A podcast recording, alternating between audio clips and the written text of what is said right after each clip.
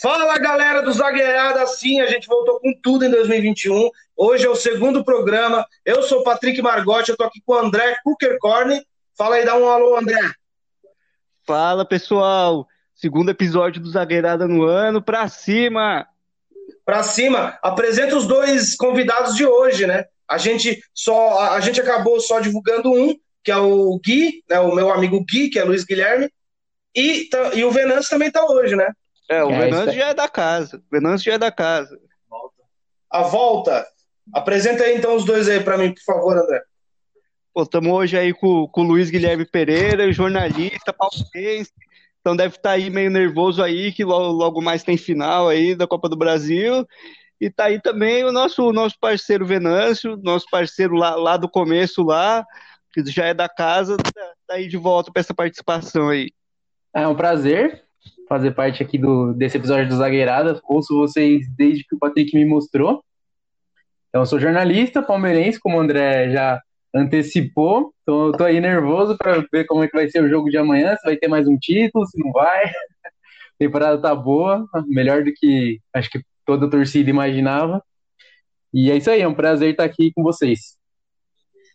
Bom, eu já sou conhecido de, de, de, quem ouve o podcast desde o começo, que eu estou junto com o André e o Patrick já tem um certo tempo. Aí o Patrick me convidou hoje e eu resolvi dar o ar das graças novamente. É sempre um prazer estar falando com todos os ouvintes do, do Zagueirada e que esse projeto siga no dia a dia. É um prazer imenso estar recebendo o Guilherme, esse lindo aí, para fazer o arquivo confidencial com ele hoje. Arquivo confidencial. É o arquivo confidencial. Vou... Olha, ó, sabe o que vai aparecer agora aqui, Gui? Sabe o que vai aparecer agora? A é. dona Áurea. A dona Áurea tá entrando aqui na, na ligação também. Dá aquele alô, mãe. Já pensou, alô, mãe, alô, mãe. Bom, pra galera, pra galera que não sabe, né, o nosso, nosso zagueirado é toda segunda, toda semana, duas horas da tarde. Já tá pra galera aí ouvir a semana inteira. Pode ouvir quando quiser, que futebol é sempre bom ouvir, né? Então, semana passada a gente já divulgou a nova vinheta. Então toca a vinheta aí, que a vinheta é braba, né, André? Você gostou da vinheta? Gostei. Quando, assim que tocar a vinheta, vou, depois que tocar, vou dar um recadinho rapidinho. Beleza. Toca uma pra nós aí. Toca uma pra nós aí, vinhetinha, vai!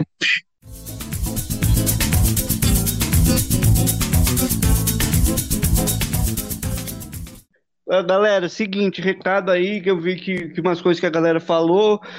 Quanto à live, a gente está indo atrás de, de ter live, gente, não, não é tão simples assim quanto parece, mas a gente está indo atrás. Outra coisa, o pessoal veio me falar que no final deu um delayzinho ali, acabou cortando umas falas, a gente vai prestar mais atenção nisso e, e vai melhorar para o zagueirada. De agora, segunda no, no Spotify e terça no YouTube. Daí vai ter dois lançamentos na semana, do mesmo episódio, mas vai ter dois. Sim. E, e a outra coisa é um agradecimento para meu amigo João Pedro Zanotti, que fez um, uma vinhetinha agora para o YouTube para gente. Quem quiser seguir o João lá no Instagram é, é Joal, arroba Joal Zanotti, sem acento, Joal Zanotti. Joal Zanotti, grande Santista, o Jim, o Jim, o Jim Morrison Santista, né? Meu amigo, grande Oi. amigo, já trabalhei muito com ele também. Um abraço pro João, João Zanotti aí. Te amo, lindo. É, então vamos começar com o tema de hoje, né? O tema de hoje que é um tema moderno, atual, que é de hoje e literalmente do que vai acontecer amanhã também, a gente vai citar também. Que a gente vai falar o quê? Da última década, né? É, acho que ficou marcada por grandes times, né? Por times que foram bem, né? Em, em, em alguns é, alguns, alguns momentos e tal, no começo da década e tal. Venâncio, dá uma palavrinha aí. Já começa com o Venâncio, que o Venâncio. É. O Venâncio, cara, o Venâncio já veio como especialista do, do, do momento também. um pouco uma parte meio trágica pro, pro meu time, né, que é o São Paulo, que foi a Libertadores de 2010, que a gente foi eliminado pelo Inter, que acabou sendo campeão dessa Libertadores, né? Que ganharam a final, se não me falha a memória, contra o Chivas do México.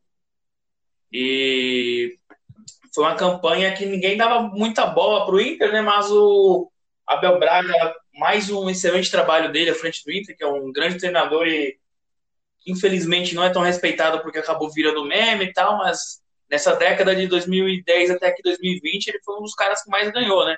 Ganhou o brasileiro no Fluminense, ganhou Libertadores no Inter, ganhou também parte do, do, dos campeonatos com o Flamengo, porque foi ele que montou grupo tal, também tem a participação dele, né?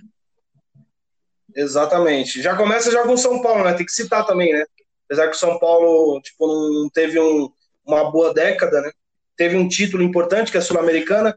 Se eu não me engano, tem quatro times né, brasileiros tem Sul-Americana ou dois? Ou três? São, são três. É, Atlético Paranaense tem, não quatro, tem? quatro. Chapecoense, Chapecoense, Inter, Inter, quatro. São, é, e São Paulo. Quatro times tem, então é é um título importante para o Brasil, apesar que é um campeonato novo, né? É um campeonato que foi criado no- na- no- nesse século mesmo, né?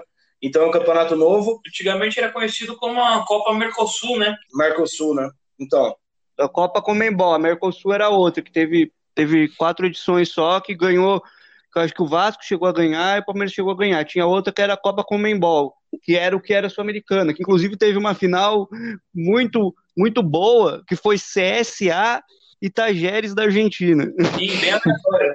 caraca, velho. E quem É ganhou, só pra aleatório. saber? Eu não- Talheres, acho que foi o Talheres campeão. Tajeres. Caraca. Talheres de Córdoba. de Córdoba. O que, que você tem para falar desse São Paulo aí que deu uma caída ferrada, né, cara? Porque na primeira década do século XXI foi o time que dominou tudo. E na segunda década não foi o time tão, tão, tão esperado assim, né? Foi a quarta força, né, de São Paulo nesse tempo. É, o São Paulo, aí, né? tá criticando, tá criticando. A corneta, a corneta.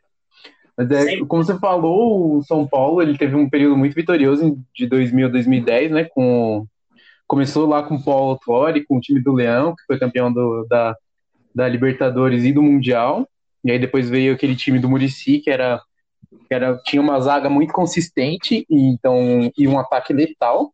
Então, o time, os time, o, o time do São Paulo da década de 2000 a 2010 é muito diferente do time da, da década de 2010 a 2020, porque a defesa, principalmente, ela caiu muito, então o São Paulo ele perdeu muitos jogadores de defesa, ele não conseguiu recompor a altura, então o São Paulo esteve próximo de cair, que foi salvo pelo, pela volta do Murici e também do, do Hernanes, e o São Paulo ele nessa década por- pelo título da Sul-Americana, né? Então foi aquele time que, que era bem forte, que tinha o Rogério Ceni e o Lucas na frente. E acabou ficando marcado a campanha pelo último jogo, que acabou não tendo o segundo tempo, né? Mas foi uma campanha muito boa, que o time acabou sendo superior a todos os concorrentes. Sim, sim. É, inclusive, aquele jogo acho que foi um dos mais polêmicos atualmente, né, cara? Vocês que são São Paulinos aí, André e Venâncio, podem falar melhor. Mas, tipo, eu tava vendo o jogo, cara, e, porra, não era um jogo para o cara desistir, pro time desistir. Alguma coisa aconteceu naquele vestiário, né? Aconteceram diversos fatores que ocasionaram com, com a treta entre o São Paulo e o Tigres. Né? O primeiro foi quando o São Paulo foi jogar na Argentina, o jogo foi na Bomboneira, não foi permitido que o São Paulo fizesse reconhecimento do campo, treino, último treino antes do jogo. É, não deixaram o São Paulo subir para fazer aquecimento no estádio no dia do jogo. Só o, só o time do Tigres quis fazer o aquecimento, não deixou o São Paulo e tal. Aí chegou aqui no Morumbi, o São Paulo quis fazer a mesma coisa, não deixou os caras treinar, não deixou os caras subir para fazer aquecimento, só que os caras invadiram o campo para fazer o aquecimento. E ali já começou uma série de tretas. O primeiro jogo já foi muito muita briga lá na, na Argentina, tanto que o Luiz Fabiano foi até expulso. Aí no jogo da volta, o titular foi o querido William José. É, Aí no final do primeiro tempo teve o lance de agressão do zagueiro Orban no, no Lucas, né? Que até sangrou o supercílio dele pra caralho e tal. E Não foi o nariz, não? foi, foi o supercílio, não foi, cara? Uma coisa assim. Pra nádega É direita. eu lembro. É, e depois deu uma meio uma treta generalizada ali no final do primeiro tempo. É. E aí eu vou. É, Paulo Miranda foi expulso no vestiário. Sim, aí diz que deu uma puta treta ali nos corredores do vestiário. Segundo os caras do, do Tigre, até arma foi apontada pra eles e os caralho, mas Eu, é, faz parte. Não voltou pra jogar o segundo tempo porque não quis. Já tava 2 a 0 também, não ia conseguir merda nenhuma esse time de bosta. que fique aí, né? O, pra quem torce pro Tigres aí, sei lá, é É argentino ou mora tigre, no tigre, Brasil. tigre, é México. Tigre, tigre. É, esse aí não é, não é mais de um, né? É um só. É um só tigre. Por isso que é fraco, Aliás, tá vendo? Se tivesse dois tigres, era melhor. Enfim. André, o que, que você tem de falar do seu time do, do coração aí, que infelizmente nesse programa não vai estar tão forte, mas a gente tem que começar pelo São Paulo, né, cara? Não, não, não vai estar tão forte, mas falando desse jogo, tem uma teoria. Que enquanto não acontecer aquele segundo tempo, o São Paulo não vai voltar ao normal, velho. É porque não terminou aquele jogo, é a praga. O Tigre jogou uma praga. É por isso que a gente nunca mais ganhou nada. Mas agora, brincadeiras à parte, eu acho que eu lembro quando meu falecido pai ainda era vivo, eu me lembro bem, no final de 2008, após o, o, o título do São Paulo, que o, que o Murici Murici não, o Juvenal, ele após o título, ele falou: "O Campeonato Brasileiro está muito fraco para o São Paulo". Depois veio aquela história de apelido soberano, eu lembro bem meu pai falando: "Isso isso aí, o São Paulo vai carregar isso aí e vai ser uma merda". Vai carregar esse negócio, vai carregar esse peso aí de ser muito fraco, de, de soberano e vai ser uma merda, isso aí vai ser um Exato. vai ser um, pedra no sapato do São Paulo. Ele, eu lembro bem dele falando isso. Também teve o episódio do, do Aidara, que numa entrevista coletiva falou que o, o rival Palmeiras estava se apequenando. E, tipo, tudo que ele profetizou pro rival aconteceu com a gente. O São Paulo cada dia mais se apequena, tanto nas decisões da diretoria quanto no futebol apresentado. Uhum. Ah, bom, pelo menos, com todo respeito ao Gui aí, o São Paulo não caiu ainda, né? É, porque, tipo, querendo ou não, é, não, mas não é uma zoeira, é realmente um fato, né? O, o São Paulo, mesmo em uma fase, mesmo numa crise e tal, o São Paulo é um time forte. Né? É um time que chega na Libertadores, é um time que sempre tá no, no- no- nos holofotes, querendo ou não. É um time de mídia pra caramba. Todo ano a galera quer saber qual é o time de São Paulo, a mídia mesmo quer saber. Então é um time que não, não perdeu ainda a pose. Claro que perdeu o futebol, mas a pose não perdeu, né? É um time que chega, mas chega sempre pra passar vexame, né, cara? A gente só passa É, vergonha. né? É Vanu, é Talheres, é Colom, é Mirassol. Quem quiser ganhar um jogo de mata-mata, marca contra o São Paulo, que é certeza. É, o São Paulo então afiado hoje, né, Gui? É, Porra, mas quem. Ah, opa, desculpa. imagina. É que a corneta tá suando aqui hoje. É, os caras tá corneteiro pra caralho, velho. Bom, vamos, vamos sair de São Paulo então. O André, você quer falar mais alguma coisa? É, Não, eu só queria, eu só queria complementar, aproveitar que o, que o Luiz Guilherme tá aqui, que, que assim, é, todo mundo pode marcar mata-mata contra o São Paulo que ganha, mas o Palmeiras não tem, não tem muita sorte em mata-mata contra o São Paulo, não. Sim. Só, só queria deixar essa prorrogação, provocação.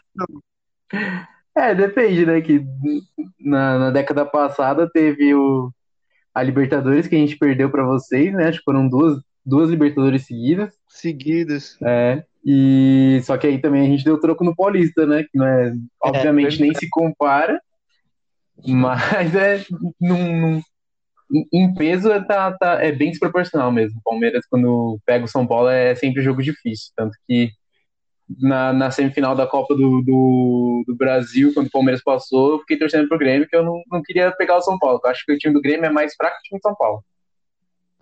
Ah, é. Eu acho também. eu também acho. Muito, muito. Não, é que foram, só, só para complementar, é que o São Paulo chegou em seis finais da Libertadores. Em cinco vezes eliminou o Palmeiras da- das, das finais que chegou. Caraca.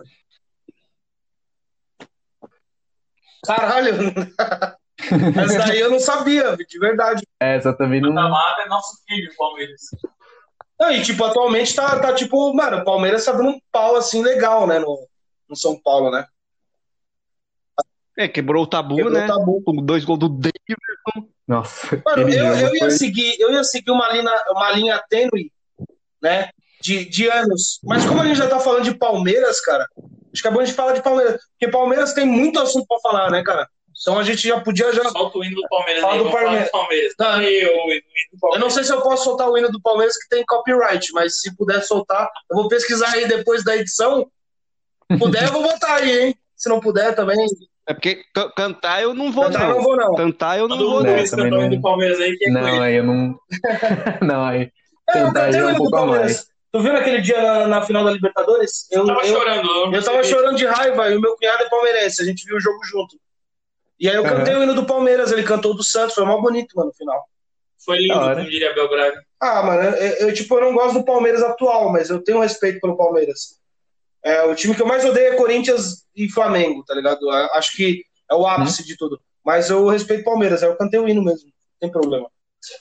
Mas enfim, vamos falar do Palmeiras, né, cara? O Palmeiras começou essa década mal pra caramba e acabou se tornando o maior ou o segundo ou, ou um dos maiores né, times do Brasil atualmente, né, cara? O que você tem para falar sobre isso? Que você que é um palmeirense que acompanha tudo, né?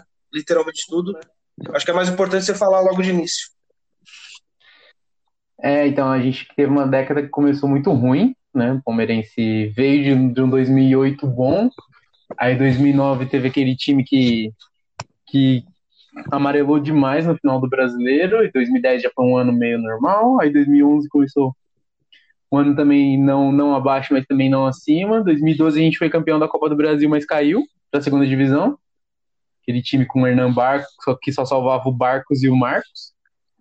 então. Eu quero, posso posso eu fazer uma, uma, um, um, negócio rápido aqui? Eu adoro o Barcos, uhum. cara, adorava o Barcos. O Barcos é um filho da puta com o Palmeiras, né, cara? Porque ele foi pro Grêmio jogando bem, né, no Palmeiras, né? Sim, ele tinha ido para a seleção até em 2012, jogando pelo Palmeiras. Então é só uma, só uma errata aqui, que agora lembrei que o Marcos aposentou em 2011, então o goleiro de 2012 era o Bruno, então era uma... Era sempre aquele, aqueles goleiros que eram bem indecisos, ou era o Bruno da base, ou o Deola. Nossa, o Bruno é horrível, né? Então foi... Literalmente. Foi, é, cara, foi um ano muito triste. Uma outra pessoa ali daquele Palmeiras que era muito bom, cara, era o Marcos Assunção, né? Porque a cada é. cinco gols do Palmeiras, quatro era a participação dele em cobrança de falta, ou ele fazia o gol, ele cruzava pros caras. Marcos cansou de fazer gol com o passe da Assunção, né? É, o Marcos Assunção ele ganhou aquela Copa do Brasil, do Brasil de 2012, Palmeiras. ó, ó, eu acho que vocês estão sendo injustos porque aquele time tinha o Messi Black, tinha o Betinho. Eu acho que vocês estão sendo injustos aí. Tinha o Max Pardalzinho. Que base. E o Daniel era, Carvalho, era... que era mais gordo que eu, velho. Mano, Daniel Carvalho tinha uma barriga maior que a minha, mano. O cara acho que tomava uns 20 choques por dia, mano, de jogar, mano. Não é possível, não, mano. Aquele cara. Ele foi pra Rússia fininho, velho. Ele era fininho quando foi pra Rússia. Chegou lá, tomou um monte, porque na Rússia, na época, não tinha os negócios de doping. Ele tomou um monte de coisa, ficou grandão, depois virou tudo gordura. Mas enfim. Não conseguiu manter, né? Mas enfim, aí de 2012, 2013 chegou a a, a, que o Paulo Nobre ele foi eleito, se eu não me engano, foi em 2013 ou 2012. Não, foi 2013, pós-Tirone. E aí o Paulo Nobre começou a reformular o time. Então, o Paulo Nobre ele foi, foi o responsável por tirar o Palmeiras da, da Série B de 2013 e levar para a Série A em 2014. Ele investiu muito dinheiro do, do próprio bolso para salvar as finanças do Palmeiras. E 2014 foi aquele ano triste que o Palmeiras quase caiu e foi salvo no, no último jogo todo mundo fala que foi salvo pelo Santos, né? É, eu ia falar isso agora, né? A gente salvou no... o centenário de vocês, né, cara? Foi, que marcou aqueles gols lá, o Thiago Ribeiro contra o Vitória. E aí, em 2015, o Palmeiras começou, reformulou totalmente o time, então mandou muita gente embora, trouxe o Alexandre Matos, que, na minha opinião, errou muito mais do que acertou, mas isso acho que não, não vem ao caso. E conseguiu o patrocínio da Crefisa, que no, no início era um patrocínio muito bom, que eu também atualmente eu sou contra, por N motivos, que envolve muita política do time. Então, aquele time que já começou a mudar um pouco a cara, então teve, veio muita gente, se não me engano, contratou mais de 30 jogadores, então foi uma reformulação completa, e aí culminou no título da Copa do Brasil, naqueles dois jogos contra o Santos, que foi tenso, que eu Quase tive um AVC assistindo. O Santos deu o título pro Palmeiras, né, cara? Naquele jogo, né? Na minha opinião, o, primeiro o... jogo, né? O Santos dominou, errou um pênalti. É... O Nilson errou aquele gol que até hoje ele é odiado Isso. no futebol, né? Então. É. A careta do Ricardo Oliveira. Teve tudo isso. E o Palmeiras conseguiu aquele título. 2016 foi muito marcado pelo Gabriel Jesus e o Praz. Então foi uma campanha muito boa do Palmeiras do, do Cuca, né, em 2016, que não manteve em 2017. Então, em 2017 o Palmeiras praticamente reformulou todo, toda, toda a comissão técnica e depois voltou o Cuca, mas não deu certo. Então, e aí quando veio o Filipão, ele conseguiu dá mais uma, uma dá mais cara, melhor cara pro time, o time jogando naquele futebol reativo, futebol de contra-ataque, o que deu muito certo enquanto os outros clubes não descobriram como marcar o Palmeiras, porque depois que, que ficou manjada a jogada, infelizmente o time ele não tinha muito repertório. Mas mesmo assim ainda conseguiu ganhar uma, um Brasileirão, que foi de 2018. Então só nessa década aí o Palmeiras ganhou dois brasileiros, uma Copa do Brasil, não, duas Copas do Brasil e agora, na, na temporada de 2020, ganhou a Libertadores com o time do Abel Ferreira, que para mim foi o melhor técnico dessa década no Palmeiras, mesmo com quatro meses. Caraca! O, o, futebol, o time que o, o, o, futebol que o time do Abel Ferreira joga e, e, e o, o tipo de treinamento que ele tem, a visão de jogo que o time tem, e para mim é o time que tem mais repertório do Palmeiras dessa década, e que se tivesse mais peças seria muito, muito, muito superior aos outros times. Para mim, o Abel Ferreira assim, revolucionou o time do Palmeiras. É, eu vou te falar, eu vou te falar rapidinho, eu vou te falar um negócio, cara. Eu e o André, a gente defendeu muito o Abel no último programa, é, principalmente é pelo fato. Pelo, é, você ia falar sobre isso? Eu ia, eu ia, na verdade, fazer, fazer uma pergunta que é, que é relativa a isso. Posso? É, pode, claro. Deve. Por favor. No, ô, Luiz, no último programa, eu e o Patrick, a gente deu uma defendida no Abel, e eu queria uhum. perguntar para você, porque, assim, não, não, não sei, você é jornalista, não sei o quanto você pode falar, mas na, na nossa uhum. percepção, a gente percebe que, que a mídia dá uma preferência para dois times, e às vezes eu acho que rola uma perseguição ao Abel Ferreira, sendo que o trabalho dele é ótimo, que ele trata, que ele sempre tratou todo mundo bem, sabe? Um cara muito humilde assim, e eu sou do pensamento que se ele tivesse no, no Corinthians ou no Flamengo, o tratamento com ele seria diferente. É, é, é possível afirmar isso ou você acha que a gente está sendo um pouco tendencioso? Olha, eu concordo. Assim, eu não, eu não trabalho assim nenhum veículo de grande mídia, mas eu concordo. Acho que até mesmo pelas análises, então eu não vejo darem o mesmo o mesmo peso que se deu, por exemplo, para o Wagner Mancini no Corinthians, não, não se deu o mesmo peso para o Abel Ferreira no Palmeiras, que, que chegou, pegou aquele time do, do Luxemburgo que não, não criava, praticamente o time não criava, e já conseguiu dar um time com repertório. Então a gente, em pouco tempo e com pouco tempo de treinamento, eu acho que teve uma evolução muito grande, muito consistente de, de, de futebol jogado mesmo. Então, é, eu acho que o Abel Ferreira ele acaba não recebendo tantos méritos da, da imprensa nacional, sim. Acho que a, acaba acaba rolando até mesmo uma, prefer, uma certa preferência pelo Rogério Senna, atualmente no Flamengo, ou então outros técnicos que não não são tão que não, não fizeram um trabalho assim ainda tão tão contundente em pouco tempo. É, então, certo. pode falar, Venâncio. É, eu diria que nem tanto com, com o Rogério Ceni, porque a mídia, principalmente a mídia, parece que quer derrubar ele a todo custo para colocar o Jorge Jesus de volta. Tanto que desce o cacete lá no trabalho dele no Benfica, que é ruim, claro, e, uhum. o Rogério Ceni é muito ameaçado. Acredito, inclusive, que se o Flamengo não tivesse ganhado o Brasileirão, o Rogério Ceni seria demitido, na, na minha visão, assim, de fora, né? Sim. E eu queria te fazer uma pergunta, Luiz. Se você daria algum crédito para o Luxemburgo nessa conquista da Libertadores, né? Porque foi ele que iniciou o trabalho, lógico. É, não foi um trabalho dos melhores, mas ele conquistou o Paulistão. Ele revelou alguns garotos também que eu achei muito importante, porque o Palmeiras é, é o tipo de time que geralmente ia e comprava os caras e não, não investia em subir jogador da base, como uhum. é o caso do Santos, do próprio São Paulo também usa muito a base. E Fluminense e tal. Fluminense, que tem uma base também muito boa. E agora o Palmeiras veio aí, veio o Gabriel Menino, o Patrick de Paula, Danilo, é, tem o Lucas Esteves, o Silva lá que é atacante, acho que é Gabriel Silva, alguma coisa assim. E tem, tem aproveitado, né? E quem subiu esses meninos, a maioria, foi o Luxemburgo. Eu queria saber se, o que, que você acha sobre isso, se ele merece créditos ou tudo é crédito do Abel.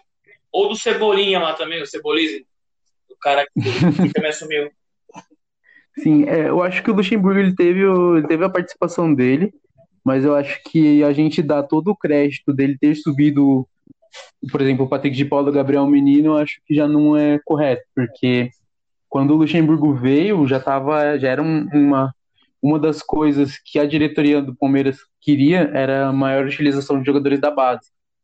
E eu vi em entrevistas, eu vi muito na, na mídia, na mídia independente, que no final de 2019, Gabriel Menino, Patrick de Paulo e o Danilo, eles eram muito cotados para já subirem e já assumirem. Então, o técnico que chegasse praticamente foi, foi contratado já sabendo que ele teria que, que aproveitar bastante a base, que é um projeto que veio lá junto com o Paulo Nobre, que reformulou toda a categoria de base, que investiu bastante na base, tanto que a base do Palmeiras né, tem sido uma, a base mais, mais vencedora do Brasil nos últimos anos.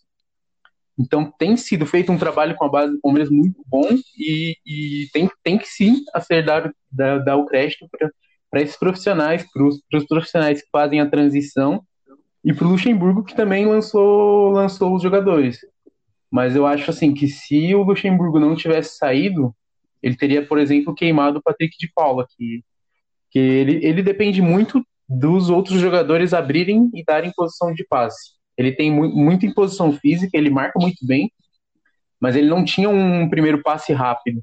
Eu acho que a, quando veio o, quando o Luxemburgo foi demitido, veio o Cebolinha, colocou ele no banco, deu uma acalmada que ele tava já vinha meio nervoso, vinha numa fase, que é normal, né? Primeiro ano dele de profissional. E aí depois vem o, o Abel Ferreira e, e melhora o posicionamento. Eu acho que o Luxemburgo ele tem os méritos dele, mas eu acho que a gente colocar na conta dele, ah não, se não fosse o Luxemburgo os moleques não teriam subido, eu acho que acaba sendo muito, dá muito, dar crédito muito a mais do que o que ele merece, porque o trabalho que ele fez no Palmeiras foi muito ruim, ele pegou um time que, que era totalmente dependente do Dudu e quando perdeu o Dudu, praticamente perdeu todo o time. Então a gente vê uma mudança que já teve quando o Cebola ele assumiu, em três jogos ele ganhou dois, e ganhou dois com uma mentalidade de um contra-ataque, de um, um contra-ataque rápido, algo que o Palmeiras não tinha. Então o Palmeiras agora ele é um time que ele define uma jogada, por exemplo, em quatro, cinco toques, que começa lá de trás com o Danilo, com o Felipe Melo, que tem um lançamento muito bom, e passa pelo ponta, chegando no, na finalização. Então eu acho que o Luxemburgo ele teve seus teve pouco mérito nesse Palmeiras de 2020. Bom, eu vou, eu vou aproveitar, Gui, muito obrigado pela, pela uhum. resposta, porque foi uma aula. Eu acho que é uma aula, assim, porque é importante demais. Eu sempre frisei isso. Eu, eu sou muito. Eu gosto do Luxemburgo, da personalidade dele, mas eu acho que ele é um uhum. técnico ultrapassado mesmo e acho que ele não, não tem o mérito total da Libertadores, até porque o, o Santos foi para a final também. O Gesualdo era um técnico ultrapassado também, e, e o mérito dele de, de chegar na final não era do Gesualdo também, eu também penso igual. Mas eu quero fazer uma pergunta assim, literalmente dos nossos dois times, né? Santos e Palmeiras, cara. Porque uhum.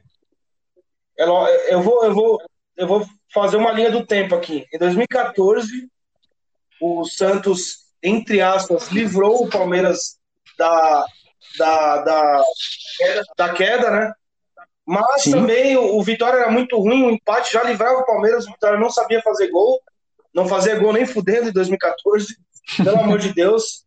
Então, o Thiago Ribeiro foi lá e fez o gol e tal. 2015, o Santos ganhou um Paulistão em cima do Palmeiras e também e perdeu a Libertadores é, pro Palmeiras, né? Que era uma Libertadores que até a mídia veio para cima, falando que o Santos era o favorito. Realmente era o favorito, até para mim. Eu acho que o Palmeiras ainda estava na reformulação né, do Paulo Nobre e tal. E, velho, agora teve a final da, da Libertadores se eu não me engano, em 2018 o Santos foi vice do Palmeiras no, no Brasileirão, ou em 2016, eu não, não lembro agora. Mas você acha que foi tipo é, é um clássico atual assim, cara? É, é, tipo é um clássico ainda que vive a, aquele momento de 2015 de zoação, de zoeira total, cara? Eu acho que assim, o Palmeiras e Santos ele tem sido tem tido muitos clássicos bons acho que os dois times, eles sempre. Assim, o Palmeiras mais agora, ele tem jogado de forma mais ofensiva e o Santos sempre jogou muito ofensivo. Muito com, com, com a bola no chão, contra-ataque rápido. Então tem sido sempre um, um, jogo muito difícil, tanto que eu até brinquei com com meu pai antes da, do, da, quando o Palmeiras ganhou de 3 a 0 do River, a gente tava falando, meu, 3x0 e ainda não não não estamos na final. De fato, eu quase morri, inclusive, na volta com o Cleaver. Mas o Santos, quando empatou lá, eu falei pro meu pai, eu falei, ó, o Santos vai ganhar do Boca, porque esse time do Boca é ruim e o time do Santos é muito bom. Eu, tinha, eu, eu acompanhei o Santos na, na, na, liber, na campanha toda da Libertadores. Uhum. E eu tava nervoso contra o Santos porque o, o time do Santos é muito bom. É um time que que não teve, não teve muita contratação, praticamente não teve contratação, mas joga um futebol muito ofensivo, muito bonito. E eu acho que o se tornou um clássico que pelo menos eu não gosto de perder. a gente nunca gosta de perder, né? Mas eu acho que para mim é mais doído perder para o Santos do que para o São Paulo atualmente. E é sempre, tem sido sempre jogos muito difíceis, muito tensos e principalmente as finais que tem tem decidido. O Palmeiras perdeu em 2000, 2015 o Paulistão, aí ganhou a Copa do Brasil também, ganhou o Brasileiro de 2016, como você falou, o Santos ficou em segundo, mas tem sido sempre uma. Eu acho que, que o, o Santos, ele, de 2000 para 2010, ele teve times muito ruins, assim como o Palmeiras também. E deu uma esfriada um pouco na rivalidade, mas eu acho que essa década ela reviveu essa, essa rivalidade entre Santos e Palmeiras. É, e vou aproveitar, cara, já que a gente está falando de Santos e Palmeiras, né? Acho que é importante falar do Santos, né? O Santos acho que foi o primeiro time bom, assim, da, da década, né? O uhum. trabalho começou em 2010, né, André? O trabalho começou em 2010, foi para 2011. Lógico que o Santos. Começou com o Dorival. Dorival. Né? Saudades, Dorival. O Dorival sempre salvou o Santos. Enfim. Mas o Santos sempre foi um time que, cara, pegou base pra caramba. O Santos não, não tinha investimento, dependia da base. Veio o Neymar, Ganso. Cara, aquele time era absurdo. 2010 a gente ganhou a Copa do Brasil, ganhou o Paulistão também. 2011 a gente ganhou o Libertadores, é, ganhou o Paulistão. Era um time, lógico que vieram vários jogadores ruins, né? O Santos sempre tem essas. É meio o Renato Gaúcho agora, tá ligado? Que recende, reacende desses caras ruins, né? Que para a cultura popular do futebol, né? São ruins. Zé Love, o Zé Balada, os caras é tipo, sei lá, mítico né, no futebol. E jogaram bem, né? Porque tinha Neymar, tinha é, Ganso e tal. O que vocês acham do, do, time do Santos, esse time primeiro? Vocês acham, vocês acham que tipo, o Santos poderia em 2012 fazer o mesmo futebol de 2011, 2010? Até porque o Santos também continuou é, em 2015 Teve Gabigol, o Ricardo Oliveira numa ótima fase, o Gabigol jogando muito, a gente quase ganhou a Copa do Brasil. É, 2016 também a gente chegou, foi vice né, do Brasileirão. 2017, se eu não me engano, também foi vice do Corinthians, se eu não me engano. O Palmeiras não passou na última rodada.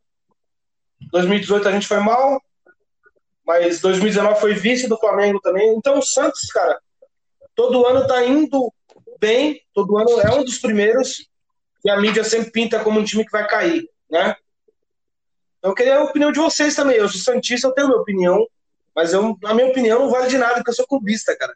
Então, eu queria a opinião de vocês aí para saber Sim. sobre esse Santos louco aí que não aproveitou, né? Um, um, um, acho que um dos maiores jogadores da, da atualidade, né? Que é o Neymar. O dinheiro que ele, que ele forneceu para o Santos não aproveitou nada, né? Pode. É, é, ali foi, foi o. Acho que esse foi o grande problema do Santos, né? Más administrações, não só do Santos, acho que de, da maioria dos times, más administrações e mau uso do dinheiro, né? Foi o grande. Mas eu lembro que, apesar disso, ganhou 2010, 2011. Eu já ali, eu, eu já não achava muito boa a administração, mas ganhou, né? E do, eu acho que, que esse trabalho, eu não acho que esse trabalho acabou em 2011, não, porque eu, eu acho que o Santos foi bem em 2012. Pelo que, o Santos perdeu do Corinthians, né, cara? Aqui. A semifinal, né? É, foi, o Santos era cotado a ganhar, final, exatamente. Uhum.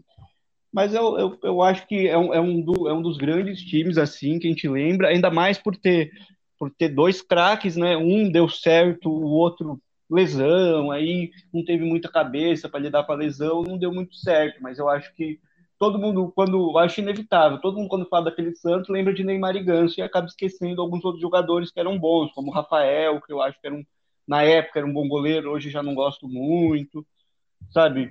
Tinha o, Tinha também o, o próprio Léo, assim, no fim de carreira, sabe? Acho que alguns jogadores acabaram sendo esquecidos muito por causa de Neymar e Ganso, assim. Que é, que é meio que inevitável, né? É, aquela, aquela geração do Santos era uma geração muito boa. E eu lembro que eu gostava de assistir jogo do Santos, porque era sempre muito legal assistir o Neymar, o Ganso. O próprio André, o André, ele fazia muito gol porque ele recebia muita bola dos dois. Mas eu lembro também das laterais do, do, do Santos, que era Alexandre, tinha o Alexandre e tinha o Danilo também.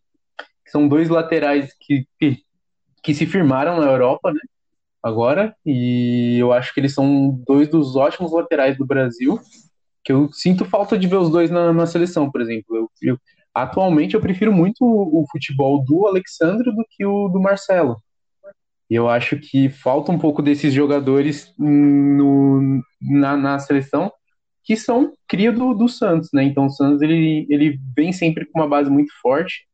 Então 2015 teve o Gabigol, agora esse, esse, nessa temporada teve, teve muito moleque bom, tem o eu esqueci o nome deles agora, mas teve o Caio Jorge que destruiu o time do Grêmio lá na Vila Belmiro. Sandrinho! Teve o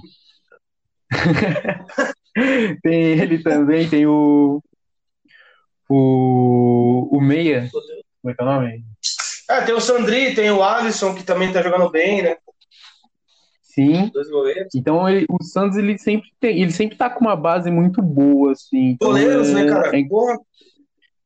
sim, o Santos ele surgiu com dois goleiros que quando precisaram eles fecharam um gol. Então, é, assim, eu acho que o time do Santos, né, ele começou nessa década, ele começou muito bem com o Neymar. Ele passa por más gestões. Então, infelizmente, ele era para ser um dos times ricos do Brasil, porque vendeu o Neymar bem, vendeu o Ganso, vendeu o André, vendeu até o, o Zé, Rafa- Zé, Zé, Zé Zé Love, Zé que Love, vendeu Love. bem. O Zé Love, que Então é ele- porra. Um Ele tá na no- Libertadores, cara. O centroavante. E eu, eu acho que ele tá na, no Brasiliense agora. Você vê como, como o Neymar e o Ganso eles subiram esses jogadores de, de patamar, né? Aham. O Wesley, Então, a gente- né? é, o próprio Wesley, que depois Arouca, veio pro que Palmeiras, mas não deu certo. O Wesley, Arouca, Edu Dracene e Durval era a zaga do Santos, cara. Não, o Arouca era bom, pô. O Arouca era Não, bom. não, mas Arouca era o, bom. Arouca ele só jogou bem no Santos, cara. No São Paulo ele foi ruim. Tanto que, tipo, na, Ele jogou bem no Palmeiras ele- Hã? No Palmeiras ele foi bem também. Aquele no Palmeiras ele sofreu muito com lesão, mas quando ele teve sequência, que foi em- no primeiro ano né, que ele veio em 2015, ele, ele formou uma dupla de, de volante com o Gabriel, que hoje está no Corinthians, foi muito boa a dupla. Eu está no rival, né? É, Gabriel que, que xingou a torcida do, do Corinthians em 2016, no final, né? Comemorando o título, e em 2017 assinou com o Corinthians. Bizarro, né? É igual, é igual o Lucas Lima, né? É, sair É. do, do Santos para ir pro Palmeiras depois de tudo que ele falou, né, cara? Mas, mas esse aí foi uma benção pro Santos, Esse né? foi. Eu acho que não, na real, cara. No Santos ele jogava muito bem. E eu fiquei muito frustrado quando ele foi pro Palmeiras. Assim, foi uma tristeza mesmo. O meu irmão, que é o Nicolas, ele é Santista também, né? Porque eu induzo as pessoas a serem Santistas na minha família. Acho que qualquer família faz isso. É obrigado, é obrigatório. Obrigado. por livre e espontânea Lógico. pressão. Total. E o, o Nicolas ele era muito fã do Lucas Lima. Então, no dia que o Lucas Lima assinou com o Palmeiras, acho que foi em outubro de 2017, né? Por aí. Eu até lembro a data, cara. Porque, tipo, o Nicolas, mano, ele ficou chateadíssimo, cara. Ele gostava de jogar bola com a 20 por conta do Lucas Lima. Ah, Na época que o Lucas Lima jogava com a 20, né? E ele ficou Uhum. chateado pra caramba, mano. Ele falou, porra, caraca, o Lucas Lima pro Palmeiras, velho. Tipo, foi foda, foi, foi tipo, muito, tri- muito ruim pra gente. Mas graças a Deus que ele tá indo mal lá. né? Eu torço muito pra, pra ruindade dos caras, tá ligado? Acho que toda torcida tem isso, né? Que quando o jogador joga bem num, num clube, principalmente o Lucas Lima, que ele era identificado com o Santos, ele até fez uma tatuagem do, de um gol que ele fez em cima do Palmeiras no- pelo Santos. Bizarro. né? Mas eu acho que é, bizarro, mas coisas que o, que o futebol proporciona, né? E do mesmo jeito que o Marinho que tatuou a- o 4% é, é muito, pode amanhã tá jogando num rival, né? Exato. Mas eu acho que, que foi uma, uma foi, foi uma contratação muito frustrada do Palmeiras. O Palmeiras esperava muito do Lucas Lima. Eu acho que ele jogou bem no Brasileiro de 2018 com o Filipão, mas eu acho assim que foi a única boa fase que ele teve. Com o Roger ele começou até que bem, ele fez até gol na Bomboneira, um golaço na Bomboneira, aquele jogo histórico que o Palmeiras ganhou de 2 a 0 Aham. mas Depois perdeu, não, não foi? fez muito mais coisa. Não, aquele jogo era pela fase de grupos. Ah, sim, sim, sim. Então, Perdeu na- foi pela fase de grupos. Perdeu na, na, na semifinal. Acho que foi nas quartas de final. Benedetto né, fez aqueles os dois gols. Foi, Benedetto acabou com o Palmeiras. Mas acho que foi isso. O Lucas Lima ele foi uma aposta, muito uma aposta do Alexandre Matos, que com carta branca ele compra muito, atira para todo lado, mas acerta pouco. E que, que infelizmente ele não deu certo. Eu, eu sempre gostei muito do Lucas Lima, torci muito para ele dar certo no Palmeiras, mas acredito que não, não, não tenha muito mais salvação. Eu vou te dar minha opinião, velho. O Lucas Lima Uhum. era um cara, assim, na época que ele jogava no Santos, eu acho que o André pode até concordar comigo. Ele era o melhor 10 do, do Brasil, cara, na, naquele momento. Sim. Ele era um cara absurdo, ele jogava muito. Eu acho que subiu muito pra cabeça essa pressão de você sair de um rival que você, que, que você jogava e para um rival que você zoa e fazer e, e- e, sabe mostrar para a torcida que você não é mais aquele cara que zoava o, o time que você tá atual atualmente, tá ligado? Sim. Então, É, acaba pesando muito, né, o psicológico do jogador, que acaba, a, a, querendo ou não, o, futebol depende muito do psicológico. Então, por exemplo, a- as nossas torcidas aqui no Brasil, elas fazem muita, muita pressão nos jogadores. Às vezes eu acho uma pressão um pouco descabida, mas aí, isso aí já, já acho que não, não entra no mérito. Mas eu acho que acaba influenciando demais na, na performance do jogador, porque o Lucas Lima dos Santos, ele tinha tinha uma intensidade que ele não tem hoje. Tudo bem que ele tá, tá mais velho hoje, mas, mas ele acabou perdendo essa intensidade. Então acho que ele, para ele pesou muito o fator psicológico do Palmeiras. aham. E, e, tipo, o Palmeiras não pensa em negociar ele para outro time, cara? Quem vai É, querer? então.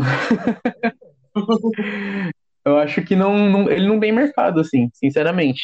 Talvez para para ou para times menores ou, ou talvez quando em final de contrato, mas mas eu acho que, que é difícil conseguir negociar ele.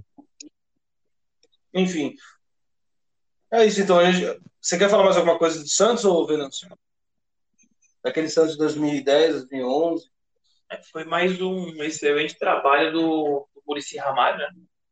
Que já pegou um time meio que pré-montado pelo Dorival Júnior e impôs sua filosofia de jogo tal.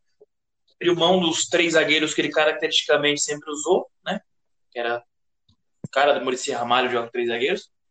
Usou uma dupla de zaga muito experiente e muito consistente, que era o Dorval com o Dracena e dois laterais excelentes, né? Estavam em uma fase tremenda, que era o Alexandre com o Danilo.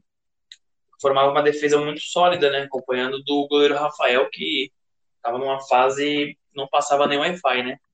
E era um time que tinha uma marcação muito boa ali no meio de campo com Arouca e Adriano, né? Era a dupla de volante mais titular às vezes. E o Ganso municiando os atacantes. Era um time que se completava, né?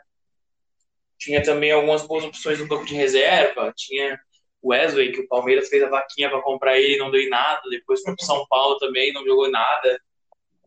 É, era um time muito bom, cara. Não, não deu certo no, no Mundial, porque pegou o melhor Barcelona do- do- dos últimos tempos. O melhor Era time um da história, eu acho. era o time do Barcelona imbatível, poderia estar jogando até hoje que o Santos talvez não tivesse feito nenhum gol, porque era um time muito, muito, muito acima. É, depois jogou amistoso de novo com o San- com o Barcelona, tomou oito, né? Foi Ah, não, não lembro disso vexatório, vexatório assim, de goleadas, né? Mas faz parte. É, é um time a ser lembrado assim, do Santos, com Neymar talvez no seu auge no futebol brasileiro, né? Que destruiu naquela Libertadores, jogou muito no Brasileirão também. Já estava começando a receber sondagens de Real Madrid, Barcelona, Juventus e outros times. Né? É isso. É isso. André, quer encerrar Santos? Quer, pra gente ir para outro Não. time. Não, acho que eu já falei, já falei o que eu tinha para falar do Santos. Acho que, como a gente falou dos três de três grandes de São Paulo, eu propunho, proponho a gente falar do, do Corinthians agora. Que o Corinthians 2012, aí depois 2017, 2015. Pode ser? Pode ser, pode começar, inclusive. Ah, eu acho que o pessoal lembra muito do Corinthians campeão da Libertadores por ter sido campeão da Libertadores. Eu não, não nunca achei um time tudo isso. O, um Corinthians que eu achava muito bom, que era do Tite também, que é o de 2015, que tinha jogava naquele 4-1-4-1, que tinha Renato Augusto, acho que foi uma das melhores temporadas de um jogador que eu já vi no Brasileirão, foi aquela do Renato Augusto em 2015, o, o Jadson jogou muita bola, o Malcom jogou bem, acho que a defesa muito sólida, acho que para mim fica muito mais na cabeça o Corinthians de 2015 que o de 2012. E o de 2017 era um time chato, mas era horrível de ver jogar, horrível, horroroso, mas era um time chato, tanto que foi campeão, né? Mas foi campeão porque os outros não quiseram também, né? Porque eu lembro que tipo, Palmeiras e Santos chegou perto chegou e não conseguiu.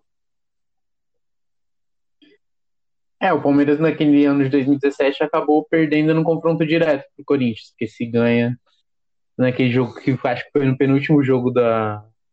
Ou foi penúltimo. Eu lembro que foi um dos cinco últimos jogos contra o Corinthians. Se ganha, ele acabava passando. Mas aí depois que perdeu, o Corinthians abriu muito, muita, muita distância. Se não me engano, foram cinco pontos. E o Palmeiras acabou deixando de lado um pouco aquele, aquela temporada. Mas o, o time do Corinthians de 2012, eu concordo com o André. Ele era um, não era um time tão tão genial. Ele era um time bem montado pelo Tite. O Tite ele acertou demais a mão no Corinthians, então ele é, ele tinha uma defesa muito muito sólida, que era a defesa com o Gil. Mas eu lembro muito mais do time de 2015, que era um time que eu, eu não gostava de ver jogar porque jogava muito bem. Eu, como palmeirense, nunca gosto de ver o Corinthians bem, né? Mas era um time muito, jogava muito bem com a dupla de zaga, que era o Felipe e o Felipe Balbuena, que eles eles assim, eles fechavam a zaga.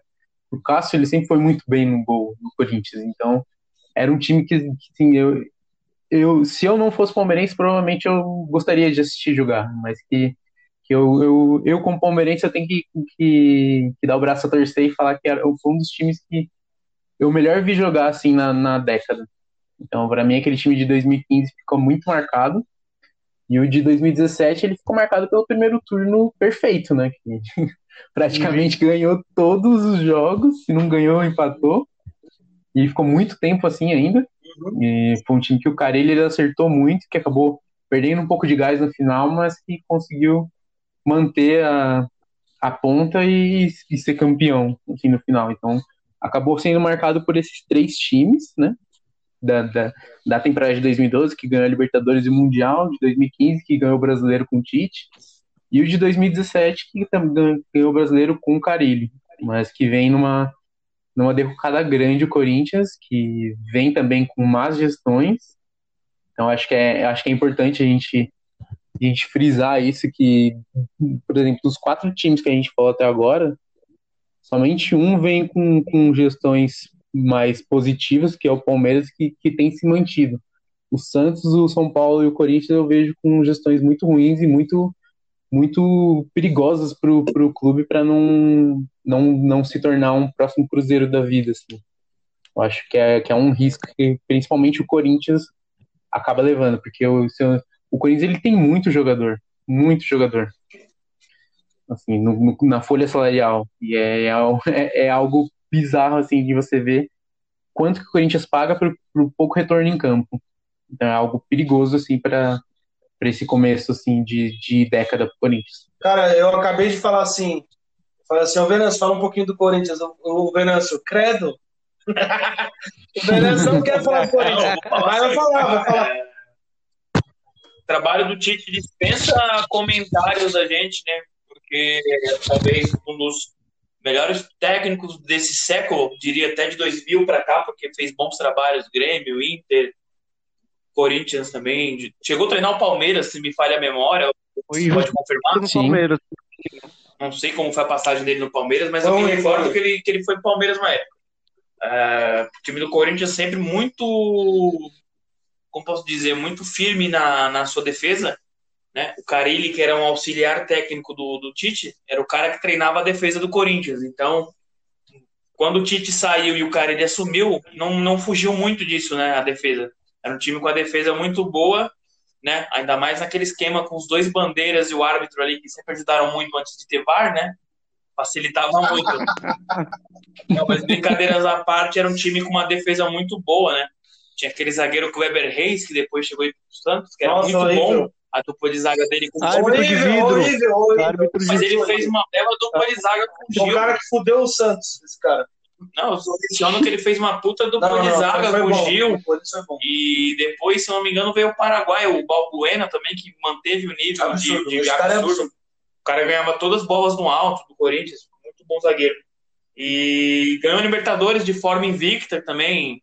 Vale destacar. Também foi campeão mundial. Eu acho que o último brasileiro a conquistar o mundial foi ele num jogo contra o Chelsea, em a grande atuação do Cássio, né, também, que outro cara que dispensa comentários, que talvez seja um dos melhores goleiros da, da, história. da, da década do, do, do, Corinthians e talvez a história do próprio Corinthians, né?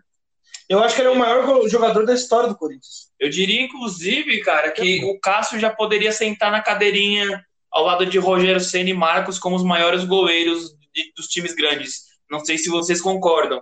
Porque o Marcos e o Rogério Senna são caras sem comentários também, né?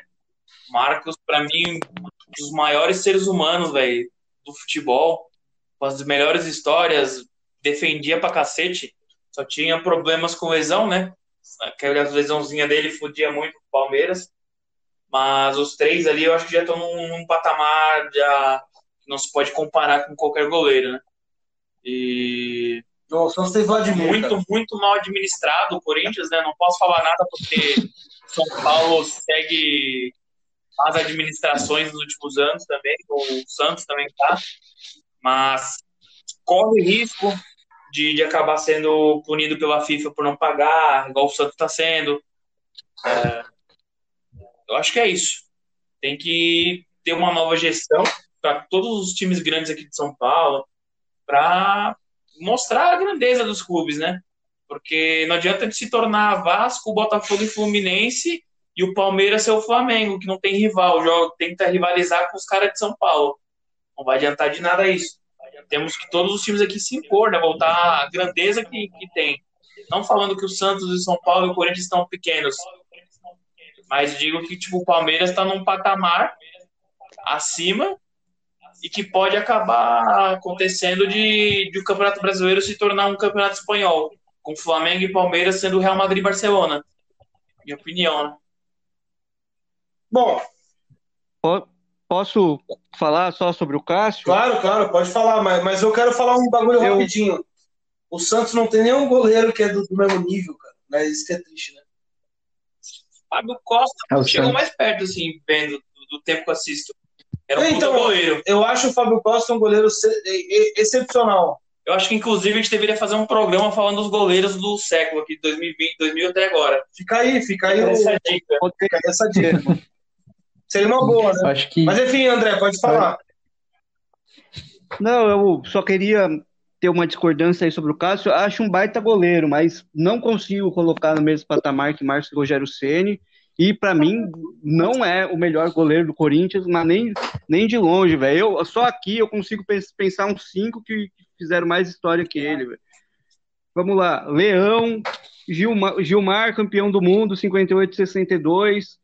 Jairo, que eu acho que, que ninguém reconhece muito o Jairo. Não, talvez, não. assim, não, quero, não, quero não quero colocar como polêmica, mas eu acho que não reconhece muito o Jairo pelo fato de, de ser um goleiro negro, assim, sem querer, sem, sem, sem demagogia, sem mimimi, eu acho que.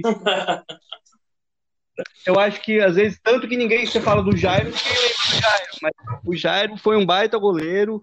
Lembro do Carlos também. Lembro não, porque não era vivo, mas teve o Carlos também. Eu acho que o pessoal exagera muito sobre o Cássio. Não acho. Eu acho, cara, ó, André, eu vou, vou ter uma treta com você agora aqui. Eu odeio o Corinthians, cara. E eu espero que os corintianos não me odeiem também por isso. Mas se odiar também, foda-se. Mas eu odeio o Corinthians. e, velho, é... o Cássio é absurdo, cara. Eu acho que o Cássio não só é o melhor goleiro, como é o maior jogador da história, cara. O Cássio ganhou tudo pelo Corinthians. O maior jogador da história do Corinthians é Marcelinho Carioca. Quem é Marcelinho Carioca perto do Cássio, mano, atualmente? Não é ninguém, velho. O Cássio ganhou tudo, ganhou Libertadores, ganhou Mundial, ganhou tudo. Foi pra seleção brasileira, Brasileirão, Paulistão. Ele ganhou tudo que ele podia ganhar, cara. Beleza. Eu acho que, tipo, até o Ronaldo Giovanelli jogou muito, tá ligado? Um puta goleiro, foda pra caramba. Mas, tipo, mas, tipo, mas, tipo, velho, o Cássio não tem comparação nem com jogadores de linha, eu acho, na minha opinião. Tá? Não, e eu acho que é a opinião de muitos corintianos. A opinião é igual bunda, você tá dando sua agora. Hein? É, eu tô dando a minha. E eu dou mesmo. Mas enfim. Não, pô, mas estamos aqui pra discordar. Não, mas é, isso é bom, isso é bom. Mas eu acho que, tipo, o Cássio. Cara, o Cássio é absurdo, velho. Eu não gosto tanto do Cássio. Eu vou falar uma opinião minha. Eu não gosto do Cássio. Porque o Cássio, eu acho que o Cássio ramela muito em jogo de boa, mas em, em jogo decisivo ele é muito bom, cara. Eu tava até falando com você. Do, Corinthians e Inter. Corinthians e Inter agora. Ele pegou tudo, cara. Ele é um cara muito forte em jogos importantíssimos, cara. Ele pega muito pênalti pega também, muito né? pênalti também. Sim, ele pegou uns 10 pênaltis do Rogério Senna antes do Rogério parar. Todo clássico ele pegava um. Ah, então. E, velho, tipo, pra mim, cara, o Cássio é o maior jogador da história do Corinthians. Ele só vai reconhecer, só vai ser reconhecido como o maior jogador quando ele parar. Quando ele parar. É, isso é verdade, ele ainda está em atividade. É atividade. É então, a, talvez os corintianos não tenham parado ainda para pensar: caralho, mano, a gente tem o maior goleiro da história do Corinthians e não só o maior goleiro, o maior jogador da história. Sabe, ganhou tudo. Ele foi importantíssimo para o Mundial, foi importantíssimo para as Libertadores. Pegou aquela bola do, do Diego Souza, né? Que foi o. Foi, eu acho que foi aquele lance que fez o Corinthians ser um time grande como é nessa década, né? Especialmente nessa década. Cresceram na reta final depois daquele lance. Então, cara, jogou contra o Santos de Neymar e Ganso. O Santos que dominava tudo, sabe? Conseguiram ganhar o jogo. O Sheik também é um cara super importante né, para essa campanha, mas, cara, o Cássio, o Cássio é indiscutível. Para mim é indiscutível acho que você tem razão. Acho que eu fui muito para um lado de, de, nível técnico e não tanto de importância. Acho que você tem, acho que você, eu acho que você me convenceu assim. Não, eu acho de verdade. Não tô, eu... não tô falando para te agradar, não. Acho que você me convenceu Mas mesmo. tem uma razão também grande também, porque é importante a gente lembrar de Jairo, de Carlos, tá ligado? Eu, eu, eu, eu, eu conheço um pouco a, a, a história do Corinthians porque eu acho uma história muito bonita, apesar de ser um time rival. Tem toda a história de política, em, em e querendo ou não, a gente. Futebol é política, a gente sabe disso. É, eu acho que é importante a gente lembrar desses goleiros aí que ninguém lembra. Nem os corintianos lembram, né? Os goleiros. Jairo, Carlos, absurdos demais. Não tem, sabe? Mas, assim, historicamente falando, o Cássio é maior. O Cássio é maior. Mas lógico que todo mundo pode, pode desconcordar, né? Pode concordar, porque é uma opinião simples, né? É. Porém, é um, é um gigante, né? Assim como a torcida do Corinthians chama ele. É um grande goleiro e acredito que não teve muita chance na seleção, deveria ser mais testado.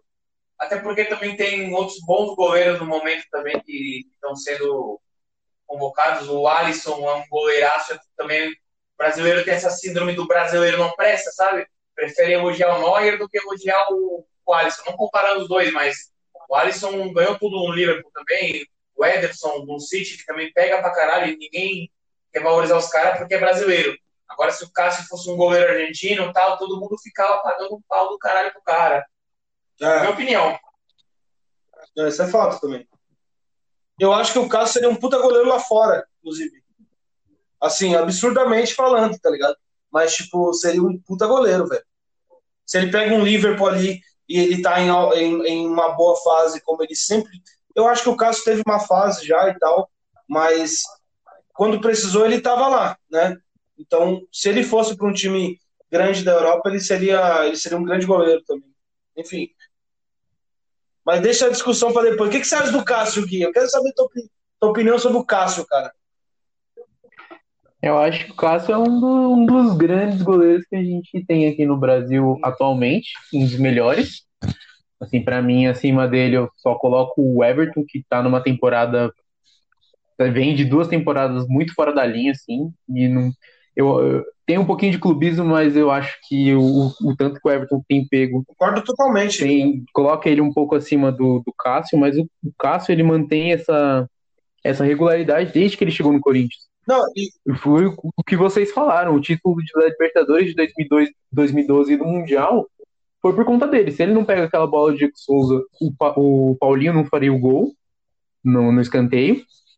Se ele não pega todas as bolas que ele pegou do, do Fernando Torres, do Ramires, contra o Chelsea, o, o gol do Guerreiro seria só mais um gol. Uhum. Então acho que o Cássio ele tem muito protagonismo nos, nos, em todos os títulos do Corinthians, ele teve, teve muito protagonismo nessa década. E como vocês falaram, o Cássio ele cresce em, em, em jogo decisivo, então acho que isso faz com que ele, ele, ele seja um dos maiores nomes da história do Corinthians. Assim. E o Cássio é realmente um, um goleiro gigante. Sim. É, então, e eu, e eu vou falar um bagulho, eu não gosto dele.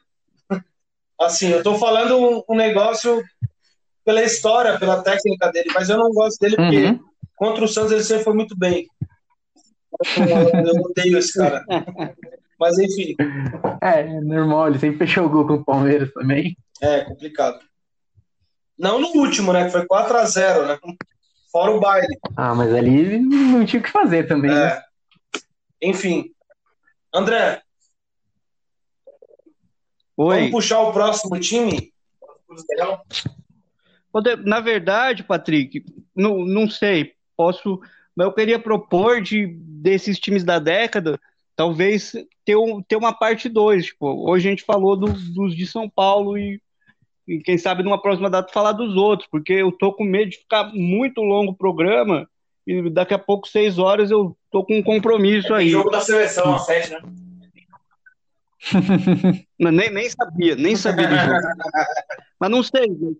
Mas só se o, se o Venâncio e o, e o Luiz puderem também. Eu, Tô falando ao vivo mesmo pra, pra, pra mostrar pra vocês que não tem, que não Mas tem eu nada acho que faz, não. Eu acho que, tipo, matar. Falar desses outros times eu acho que é mais fácil, porque eu lembro de três times, é muito rápido falar deles. É Fluminense, Cruzeiro e Flamengo. Entendeu?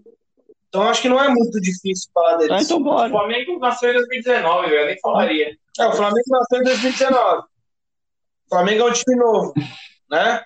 É é- eu acho que é mais novo até do que o Bragantino. Então, é muito fácil falar do Flamengo, é muito fácil falar do, do Cruzeiro. O Cruzeiro acho que é até mais complexo, mas o Fluminense também é fácil. O Fluminense só, só teve dois, dois anos bons e o resto foi uma merda, né? Então, é fácil pra caramba falar. Não precisa nem ter parte 2, cara. Ah, então de boa. Posso falar Manda do a bola do Fluminense? Fluminense aí, todo mundo dá opinião e já era. Eu acho que o Fluminense é muito.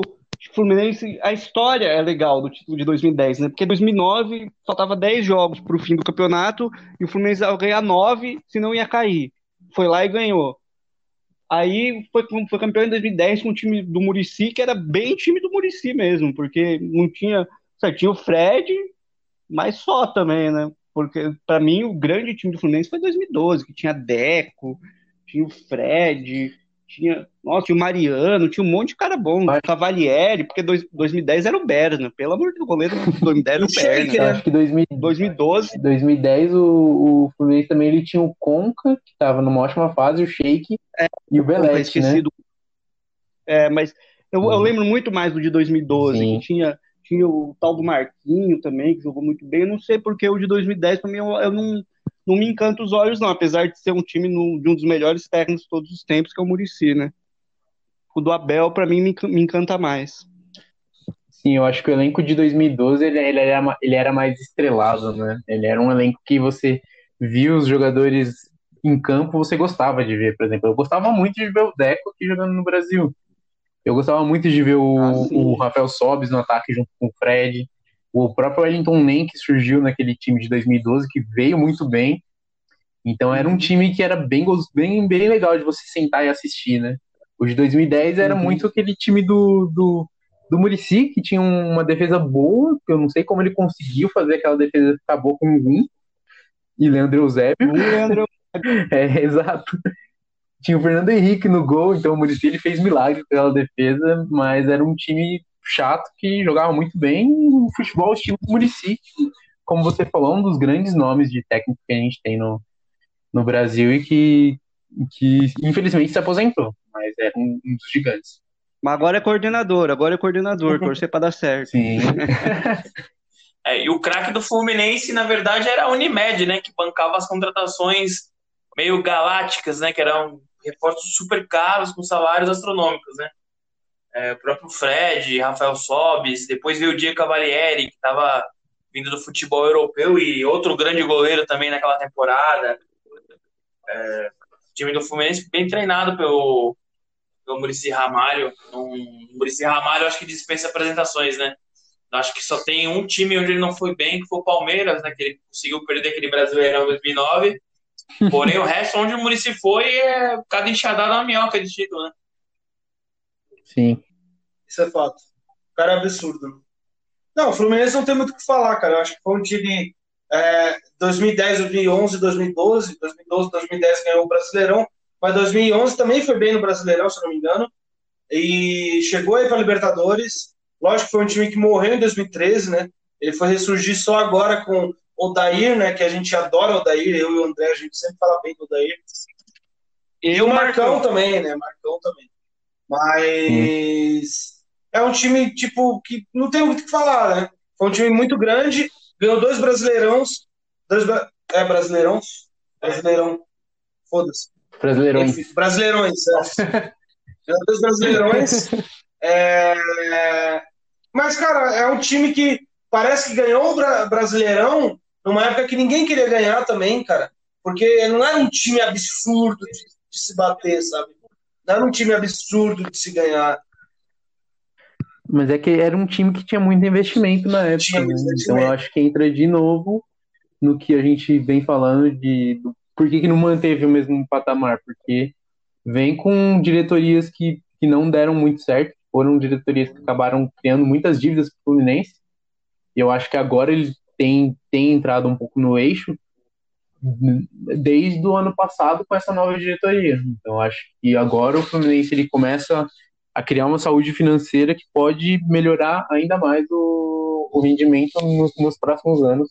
Aí agora, agora com o Roger Machado de treinador, né? Mas é um time que, que era muito bancado pela Unimed, como o Vanessa falou, mas que acabou não aproveitando isso para conseguir colocar suas finanças em dia. né? Sim, exatamente. Mas eu ainda acho que é um time que tipo tá melhor do que é lógico, também não é muito difícil, né? Mas tá tipo melhor que Vasco e Botafogo, lógico, caíram agora. Mas acho que é o segundo melhor time do, do Rio de Janeiro, né? Atualmente, indiscutivelmente. Uhum. Bom, então a gente acabou de falar de, de, Fluminense, né? Que é um time que realmente eu acho que não conseguiu é, continuar aquele trabalho da Unimed, é, entre aspas, né? Unimed também é, enfim. Mas vamos pro Cruzeiro agora. É, que o tapetão, né? Porque botaram Aí, ó. a portuguesa. 2013, né? Teve botaram o tapetão. a portuguesa lá. Enfim. Mas vamos pro Cruzeiro, que o Cruzeiro acho que é o mais complexo, né? É, eu, eu, eu acho que realmente é o time mais complexo de todos. Alguém quer Fala, começar Zezé. falando já Bom sobre dia, o Cruzeiro? cara.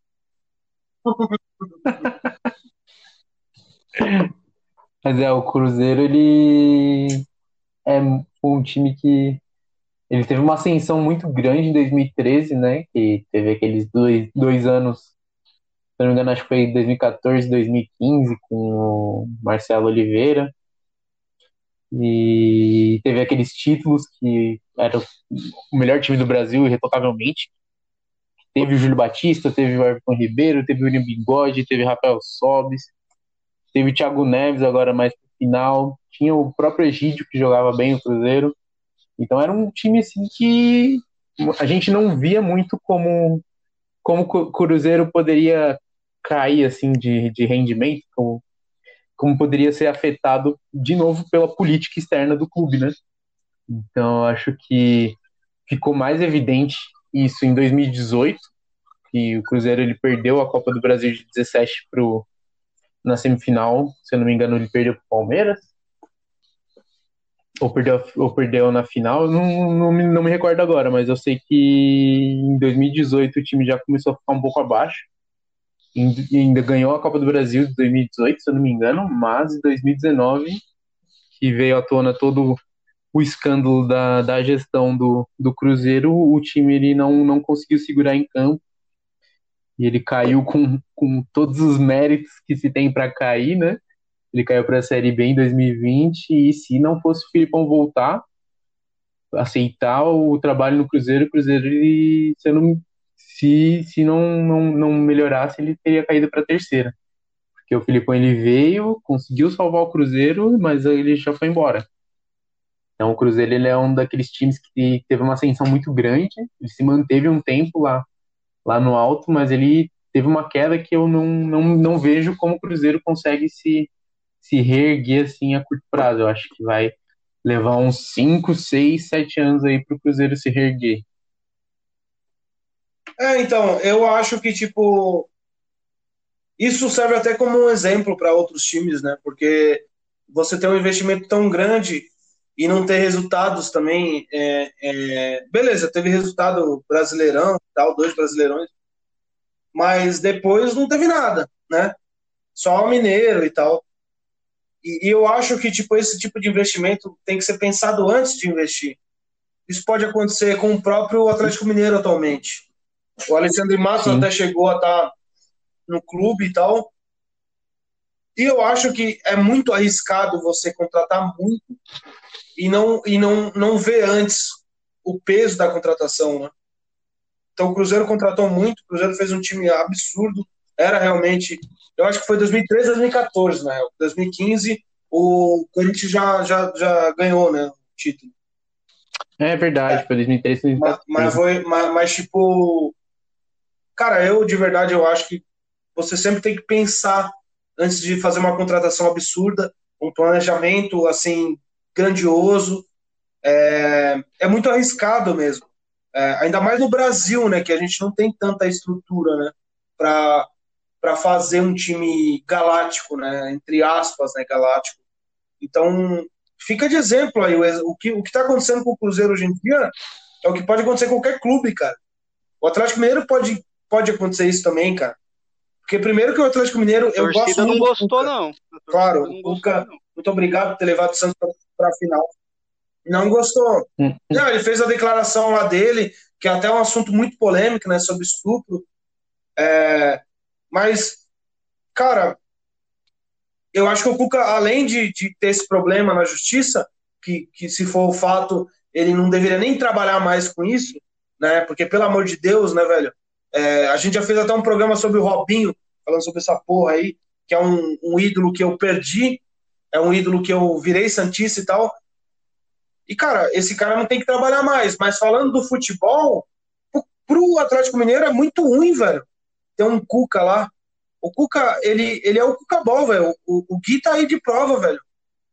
É o Cuca Ball. Todo mundo fala disso. O Cuca Ball ficou famoso com o Palmeiras, velho. É um time muito forte, mas que é aquilo. Palmeiras tá ganhando, ou o Santos tá ganhando. Ele vai recuar e pronto. Então, mano, isso pode ser muito ruim pro Atlético Mineiro ter um técnico desse com um elenco absurdo como tá, entendeu? Pode dar muito ruim mesmo. Eu acho que pode virar um Cruzeiro mesmo. Eu acho que todos os clubes do Brasil têm problemas antigos que podem retornar agora, até clubes grandes, até, até o Flamengo, cara, pode ter problemas absurdos assim antigos que podem retornar agora e pode foder o clube. Entendeu? Uhum. Então, Ô, velho, eu, eu acho que tem que tomar muito ganho, cuidado. Já que você falou do Atlético Mineiro, como a gente falou de Cruzeiro, para a torcida do, do Galo também não, não ficar chateada, o, o Atlético teve 2013, 2014 também foi muito bom para o Atlético, campeão da Libertadores depois da Copa, da Copa do Brasil. E acho que só uma coisa que eu queria falar também Cucuca, exatamente. Foi a, a última grande, a última grande participação do Ronaldinho Gaúcho no futebol também. Exato. Que, que vale a menção também.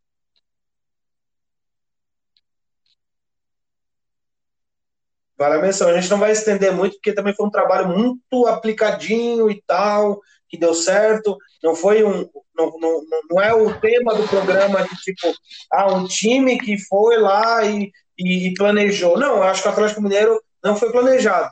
O Atlético Mineiro foi um time que criou o time lá e ganhou o título e, e títulos importantes, mas não foi planejado. Para mim não foi, né?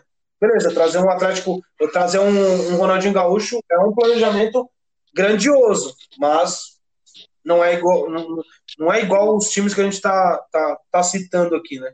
Vendo se tem alguma coisa pra falar do Cruzeiro? Ah, Cruzeiro. Se quiser levantar é melhor, que daí o áudio fica top. O Venâncio tá deitado aqui, Na, na chuva do caralho. tá vendo o celular deitado, só ouvindo a conversa. Esperando minha, minha deixa pra falar. O time do Cruzeiro foi muito bem treinado pelo Marcelo Claro, Oliveira, quando ganhou dois brasileirões seguidos lá, que era um time com o Ricardo Goulart, o Ribeiro, o Borges, Dagoberto, acho que o Rafael Sobis já estava lá também. O time ganhou bastante. Depois chegou o Mano Menezes, ganharam Copas do Brasil também nesse meio tempo.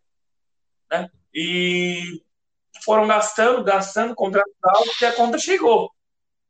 Botaram o Cruzeiro num buraco e corre risco do Cruzeiro não conseguir sair desse buraco tão cedo, né? Porque a verba de Série B é muito diferente. Também falo do Botafogo e do Vasco, que caíram agora, que são times que estão muito fodidos financeiramente, podem, podem virar portuguesa e sumir, cara. É, ontem foi- voltar. Ontem Pode foi penhorado bem. isso, né? Ah, desculpa, Mas o desculpa. Cruzeiro dos gigantes brasileiros. Foi penhorado. Pode falar. Não, pode falar, Alguns ontem bens foi do penhorado, Botafogo né? foram penhorados ontem. O André vai citar isso.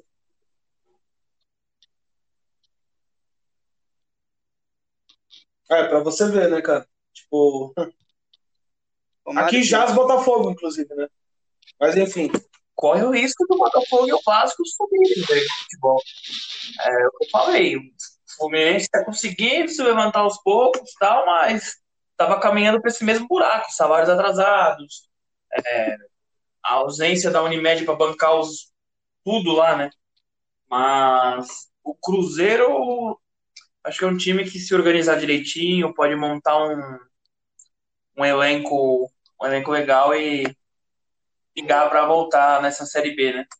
Promete ser uma das Série Bs mais disputadas. Sim, eu vou acompanhar a Série B, inclusive. Ô, Gui, você tem, alguma coisa mais a falar do, Cruzeiro? Não, acho que vocês resumiram muito bem o do Cruzeiro. Quer começar do Mingão? Do, do, do Mingau? Como é que é? O Do último Mingau. time que a gente vai falar né, da década é o, é o- é o Flamengo. Acho que vale a pena a gente falar por último, porque realmente é um time absurdo atualmente. né? Nasceu em 2019, um time novo, mas ele tem que ser falado, né? Pode começar aí, é, o Gui. É, o Flamengo de 2019, ele ficou muito marcado pelo Jorge Jesus, né? Então, Jorge Jesus polêmico, dá muitas declarações que eu sou totalmente contra e muito polêmico, mas que ele fez um trabalho irretocável no Flamengo, transformou o time do Flamengo e ele conseguiu ganhar tudo que tinha para disputar, né? Então ele fez, foi muito bem no, no, no brasileiro, o Flamengo, ele com a parada para a Copa de 2018, com a parada para a Copa América, né, de 2019, ele conseguiu tempo para treinar, ele conseguiu colocar o time, a ideia, implantar a ideia dele no time do Flamengo. E o time do Flamengo ele jogava muito bem, né? Não tenho o que falar, era um time que você via que tinha uma ideia de jogo, que criava muito, que agre- que agredia muito o adversário. Então ele foi um, foi um time assim que eu, sinceramente, eu não me lembro de, de ter visto nenhum time assim assim, do, do, nessas duas últimas décadas que jogasse um futebol tão ofensivo quanto o Flamengo jogou em 2019 e com tanto repertório. Era um time bem completo, assim, com todas as contratações que teve, do, do de Arrascaeta, do Everton Ribeiro, que já vinha, já vinha, mas que sempre jogou muito bem, o próprio Gabigol, as contratações na zaga, o Rodrigo Caio, ele deu muito certo no Flamengo, ele, e para mim ele não, não deveria ter saído de São Paulo, eu sempre gostei muito dele e ele deu certo no Flamengo e eu acho que a campanha de 2019 do Flamengo, que culminou com o título do Brasileiro da, e da Libertadores, foi irretocável. Agora, depois que o Jesus saiu, o Flamengo teve escolhas não, não tão acertadas para o cargo de treinador, né? Com o Domenech Torrente, que não teve tempo, enfrentou enfrentou a pandemia, mas não teve tanto tempo de implantar sua, o seu estilo de jogo, que era completamente diferente do estilo de Jesus. E agora com o Rogério Senna que deu a sorte do, do Cássio fechar o gol do, do Corinthians contra o Inter. Porque se dependesse do futebol mesmo, o São Paulo não ia deixar o Flamengo ser campeão. Do famoso VAR. Não, mas eu não. Pra mim não, pra mim não foi pênalti em cima do. no- naquele lance contra o Corinthians. Caraca, sério? Isso é polêmico, hein? Sim, sim, a gente foi. Porque, assim, eu fui até atrás mesmo, em pesquisar pra ver por que, que não, não, não tinha sido pênalti. Mas é porque o cara do, do Corinthians ele já tava com, a, com o braço apoiado pra fazer o carrinho. Então, assim, É, o braço sentido. ele tem que ele tem que estar no alto para ser considerado pênalti. Ele não pode ter, ter, ter como apoio, porque ele tá lá para apoiar o corpo, né? Faz sentido, até porque, Então, até porque se não valer, se valesse o pênalti, qualquer jogador poderia esperar o cara armar, né, o É. carrinho pra jogar no braço dele também, né? Sim. certeza que esse pênalti fosse no Morumbi, no São Paulo e Flamengo, marcaria o Flamengo, viu? É, Certeza, absoluta. não, esse É. ponto é válido, né? Também falar que, tipo, se fosse contra o Flamengo, seria marcado, né? É, do mesmo jeito que teve a expulsão do Rodinei, né? Hum. Mas eu Verdade. acho que esse time de 2020 e 2021 do Flamengo é um time que, que ainda é um time muito superior no Brasil, mas que não tem o mesmo poder de criação que tinha o Flamengo de 2019 do Jesus. Aquele Flamengo de 2019 ele é realmente absurdo. Mas eu acho que ele acabou perdendo muito. Não sei se o Rogério Ceni vai conseguir dar continuidade ao trabalho. Eu não, não vejo muito futuro assim no Rogério Ceni no, no, no Flamengo. Eu gostava muito do trabalho dele no Fortaleza, mas no Flamengo eu não sei se ele encaixa.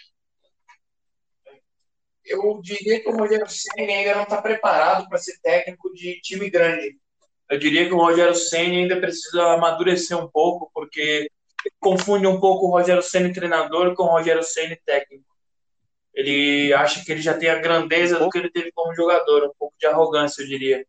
Tanto que no Cruzeiro os caras derrubaram ele, e no Flamengo eu tenho certeza que os caras iriam derrubar ele, portanto, porém os caras decidiram ser campeões, né? Diferente do que aconteceu no São Paulo, que chutaram o Diniz de lá. E saudades de Diniz. O- André vai, o André vai xingar, velho. Não, Eu tudo bem, pô. Diniz, velho. E me julguem. Papo é Flamengo. O- Papo agora é Flamengo, pô. Nisso, esquece nisso. Eu tenho gostos peculiares. O, o Flamengo, Flamengo fez um- uma boa gestão do, do Bandeira de Mel, eu acho, se não me engano. Isso. Pagou Ele é todas as dívidas do Flamengo.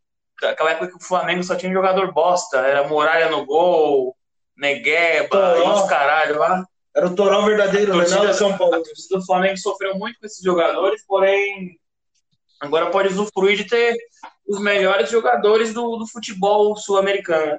É um dos melhores elencos e acredito que logo o Rogério Ceni vai ser demitido, né? Mas é minha opinião. Acredito que o sonho do Flamengo seria uma volta de Jesus, Olha. assim como os católicos. Olha. E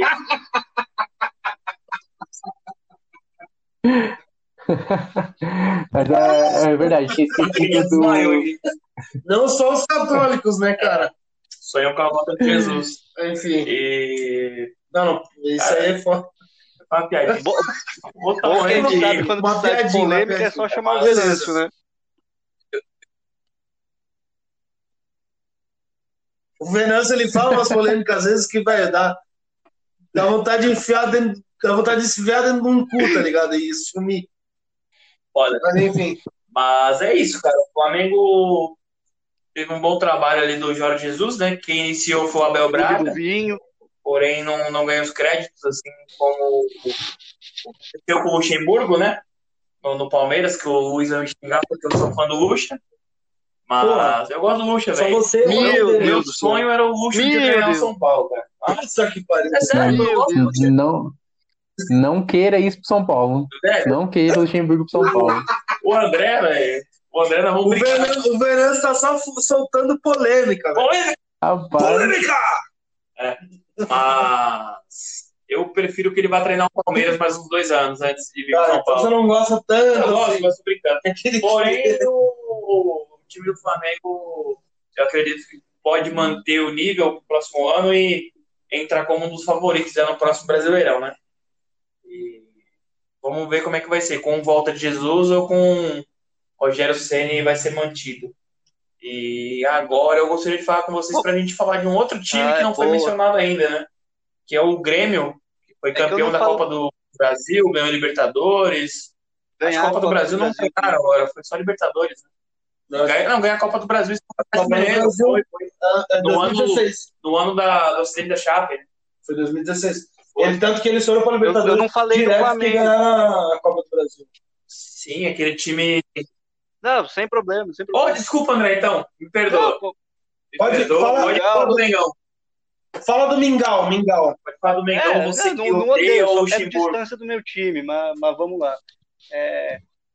É, o Flamengo, acho que uma coisa que eu, que eu falava há, há, algum tempo, acho que não sei se eu já comentei no podcast, mas com o Patrick eu já comentei com certeza que eu falo que o Corinthians e o Flamengo, bem administrado, não, não tem para ninguém, cara, porque é um time que são dois times que envolvem uma massa muito grande, cara. E se souber administrar, fica difícil, fica difícil concorrer. Eu falo sem, sem clubismo nenhum, até porque se eu tivesse sendo clubista, eu estaria falando, falando o contrário disso.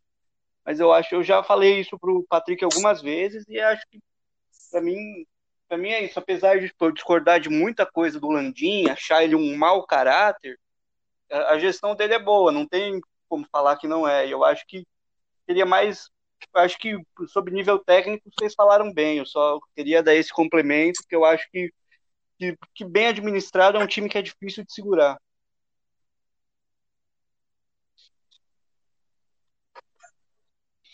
É, o Bandeira de Melo mostrou isso, né? Arrumando o time em 2018. Na, na, nas duas gestões dele, e o Landim, ele, que para mim também é um mau caráter, ele só deu deu continuidade. Então é, é legal a gente ver como a, a política, ela, de novo, a política dos clubes, ela interfere nos resultados em campo, né? O clube bem administrado, obviamente que o Flamengo e o Corinthians, eles, ganham muito dinheiro da, das TVs e da, da torcida, mas bem administrado, eles acabam é, se só, tornando só times a serem batidos. Né? Eu acho que o que pega muito para mim no Flamengo é não, não olhar o, o lado humano, assim, sabe? Toda a situação lá dos meninos do Ninho, aí com essa história de, de pandemia, deles terem, em vez de cortar salário do jogador, ter cortado de funcionário, sabe? Isso que eu acho que, que, que pega bastante, assim, nas críticas que eu tenho ao Flamengo.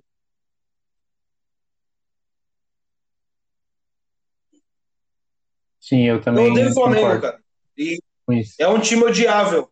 É um time odiável pra caralho. Desculpa, Gui, por ter te cortado. Mas é importante falar, né? É, meu pai é flamenguista, o pai do meu melhor amigo, né, cara, que é amigo também do Gui, que é o Hiller, é flamenguista.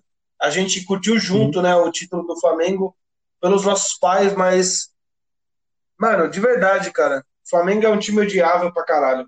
Falar do Grêmio, pô.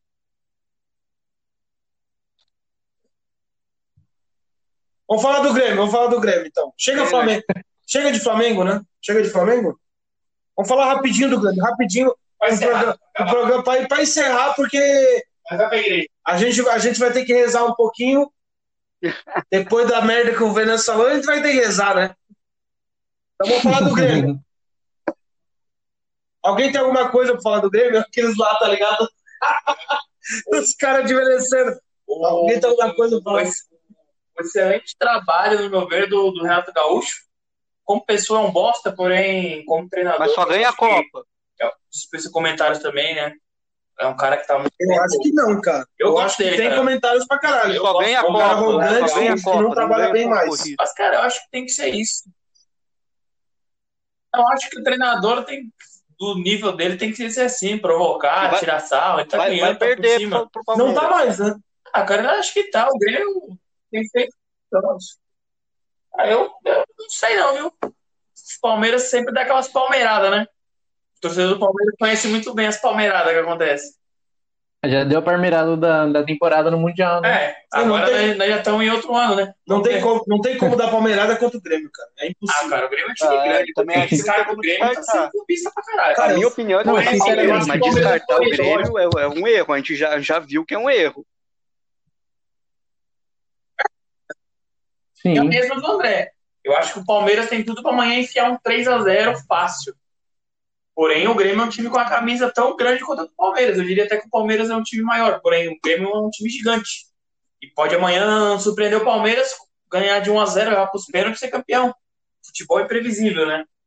É, porém, eu acredito que o Palmeiras seja campeão. E o excelente trabalho do Renato Gaúcho no Grêmio, com conquista de gauchão, vários anos seguidos, Copa do Brasil, Libertadores. É, então, Queria é. que meu time tivesse numa crise dessa, de ganhar título. Igual ele mesmo fala, que a crise no Grêmio é a crise de ganhar título. Ah, Queria mas, uma porra, dessa no São Paulo. Eu não sei mais o que é título. Só o de eleitor. Eu, não- eu vou na contramão que eu não gosto do trabalho do Renato Gaúcho no Grêmio. Eu acho que ele teve os méritos dele na, na Libertadores de 2017, que ganhou. O time do Grêmio em 2017 ele jogava muito bem. Se eu não me engano, foi 2017. Não, não foi 2017 que ganhou. Mas enfim, Ganhou, ele ganhou teve, Copa teve do Brasil em méritos. 2016 e Libertadores em 2017. É, isso. Ele teve o mérito nesses dois anos, mas eu acho que depois que ele perdeu o Everton Cebolinha, ele perdeu o Luan em boa fase, eu acho que o time caiu muito. O time do Grêmio, se a gente for analisar o dessa temporada, pelo menos, ele é um time que ele quase não cria, ele se torna muito dependente do, das bolas alçadas para o Diego Souza. Ele é um time que ele não tem repertório. E o Renato Gaúcho, para mim, ele tá, ele tem se segurado muito no cargo por conta desses dois títulos de 2016 e 2017. Eu não vejo o Grêmio jogando bola bem. Eu vejo o Grêmio que tem uma defesa que já foi muito boa com Kahneman e Jeromel, mas que quando perde um dos dois, a defesa desaba. E eu vejo um Grêmio que ele não tem, não, não tem um ataque que, que, que crie muito.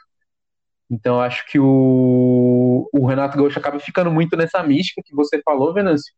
Mas eu acho que isso acaba sendo um pouco cansativo para o torcedor do Grêmio, que, que vê um futebol muito abaixo na, na- no, no campeonato principal, do que é o, que o Brasileirão, que é um, no campeonato de pontos corridos, o time do Grêmio ele, ele tá sempre lá, sempre é candidato, mas nunca leva, nunca, nunca, nunca emplaca bons resultados.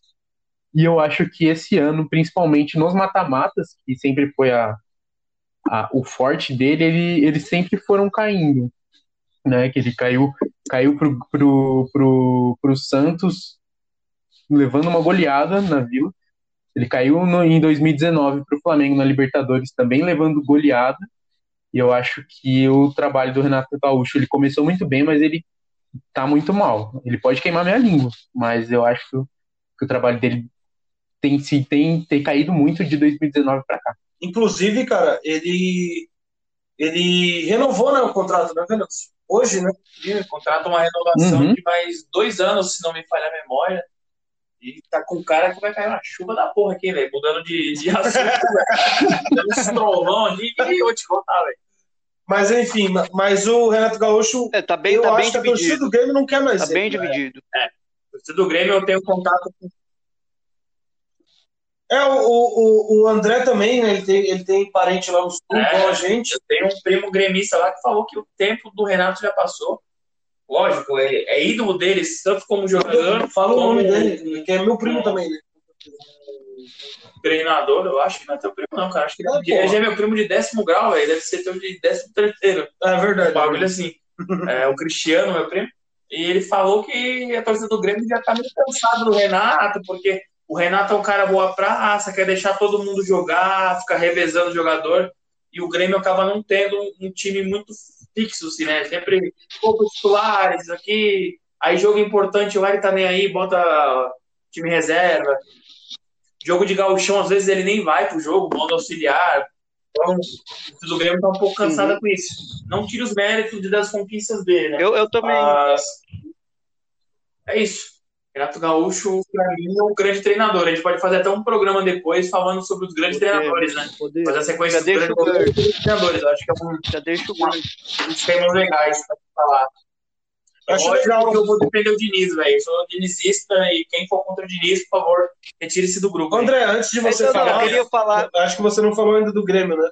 Queria falar eu, do. Eu quero falar um bagulho rapidinho, rapidinho. Não, né? não, mas eu falei pouquinho, mas, mas Você falou do Grêmio já? Eu também tenho um primo, um primo gremista, um abraço aí pro Ayrton, meu primo, que esse ano ele foi bem crítico ao trabalho do, do Renato. Ainda não conversei com ele para saber o que ele acha da, da renovação, mas ele, ele fez bastante. A gente conversou muito, principalmente quando, quando teve a eliminação ali do São Paulo na Copa do Brasil, que ele, ele, ele foi bem crítico ao Renato esse ano, principalmente algumas decisões de colocar o Lucas Silva em alguns jogos que ele acabou ele acabou deixando o meio campo um pouco lento. A gente teve essas conversas assim, então não sei, mas não lembro dele ter falado que queria o Renato fora também. Então não sei agora para a renovação, vou dar uma conversada com ele para saber. Mas eu acho que eu acho que para mim eu, eu não sou, eu entendo que o nosso calendário é muito muito complicado, muito, sabe, ele é muito, como é que diz, ele é muito encavalado e sabe, eu, eu mas eu não consigo eu não consigo concordar com esse negócio do Renato de poupar time no Campeonato Brasileiro. Eu não consigo concordar por mais que eu entenda nossos problemas de calendário. Ô, ô André, deixa claro, eu só claro. dar uma opinião, assim, você pode discordar, que nós continuamos amigos e fãs do Diniz. Eu diria, cara, que isso para mim é o cara ter o grupo com ele. Ele recupera muito jogador Uhum. que já tava tipo, desacreditado, como o Diego Souza agora, foi mais uma, um cara que ele recuperou. Mas acho que ele quer ser tipo um cara boa praça de falar assim, ah, vai jogar todo mundo tal, pra ter o grupo com ele. Porque se um grupo com um monte de paneleiro, Diego Total. Souza, Maicon, Total. outros aí. O cara derruba Paulo ele, Miranda, cara. o Paulo Miranda é paneleiro. Os caras derrubam ele, velho. Igual aconteceu no São Paulo, aconteceu lá. O, o trabalho do Diniz estava sendo um trabalho legal, aí ele chegou o PT, os caras ficaram putinhos, preferiram perder um campeonato com sete pontos de vantagem para derrubar o cara. Só para ter o, o- o mérito de ter derrubado o cara. Então, Eu, é, eu discordo. é foda, meu. Não, eu discordo sobre o Diniz, mas tudo bem. Pode acho que eu não falar, desejo o mal do cara também, que ele tenha sucesso, mas, mas eu acho que, que, que se, se, se ele perder o elenco, ele tem culpa, porque ele humilhou um jogador. Então, então assim, eu acho que, que ele tem culpa de ter perdido o elenco. Então, sei lá, mas. Eu achei, pô, chamar o cara de ingrato. Você achou que ele humilhou o Tietchan? Uma coisa assim. Eu acho que isso aí, tudo quanto é treta de técnico e jogador, acaba acontecendo fundamentos entre um e o outro. Só que o que aconteceu foi um ué, que mas- estavam os caras quietos, aí o microfone captou. Acredito que se Eu não fosse acho em que é normal. tempos Não, eu de, não acho que é normal. se fosse em tempo de, de torcida, em estádio e tal, com barulho, talvez nem teríamos escutado isso, velho. Teria seguido vida normal. É que a mídia enfatizou muito, só falava da treta do. Pra mim é um xingamento normal. Igual eu tô jogando bola com você, é, no meio do jogo, no calor do jogo, a gente xinga, velho. É coisa do Eu Ele acho, xingou eu acho que né? Ele assim, chegou de volta no jogo e com outros amigos, eu acho que faz parte do jogo. É, o problema é que o pessoal levou pro pessoal, já levaram para outros cunhos aí, então foda-se. eu, eu, eu sou meio contra, assim, principalmente essa questão do xingamento do Diniz com o Tietê. Pra mim, eu concordo com o André, ele humilhou o Tietê. Eu acho que eu não, eu não me lembro de ter visto um episódio, no mínimo, parecido antes. E, e você falou que agora sem público capta melhor o som, mas em uma temporada inteira eu também não vi nenhum outro episódio assim. E eu acho que acaba, acaba passando um pouco do, da, da questão de cobrança para a questão de, de humilhação psicológica. Então, para mim, o Diniz ele perdeu o grupo naquela, naquele, naquele episódio, sim, e, e eu acho que o Diniz foi muito mal naquele, naquele episódio. Bom, eu, eu, eu, Eu, eu vou. respeito demais a sua opinião, eu e o André. Imagina, Eu mano. não quis parecer ser uma pessoa grossa Sim. com vocês, a gente tá conversando aqui.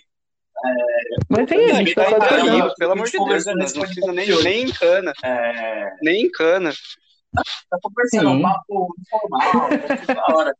Mas É, mano. foi legal, a conversa foi legal, velho. A gente vai encerrar agora, né?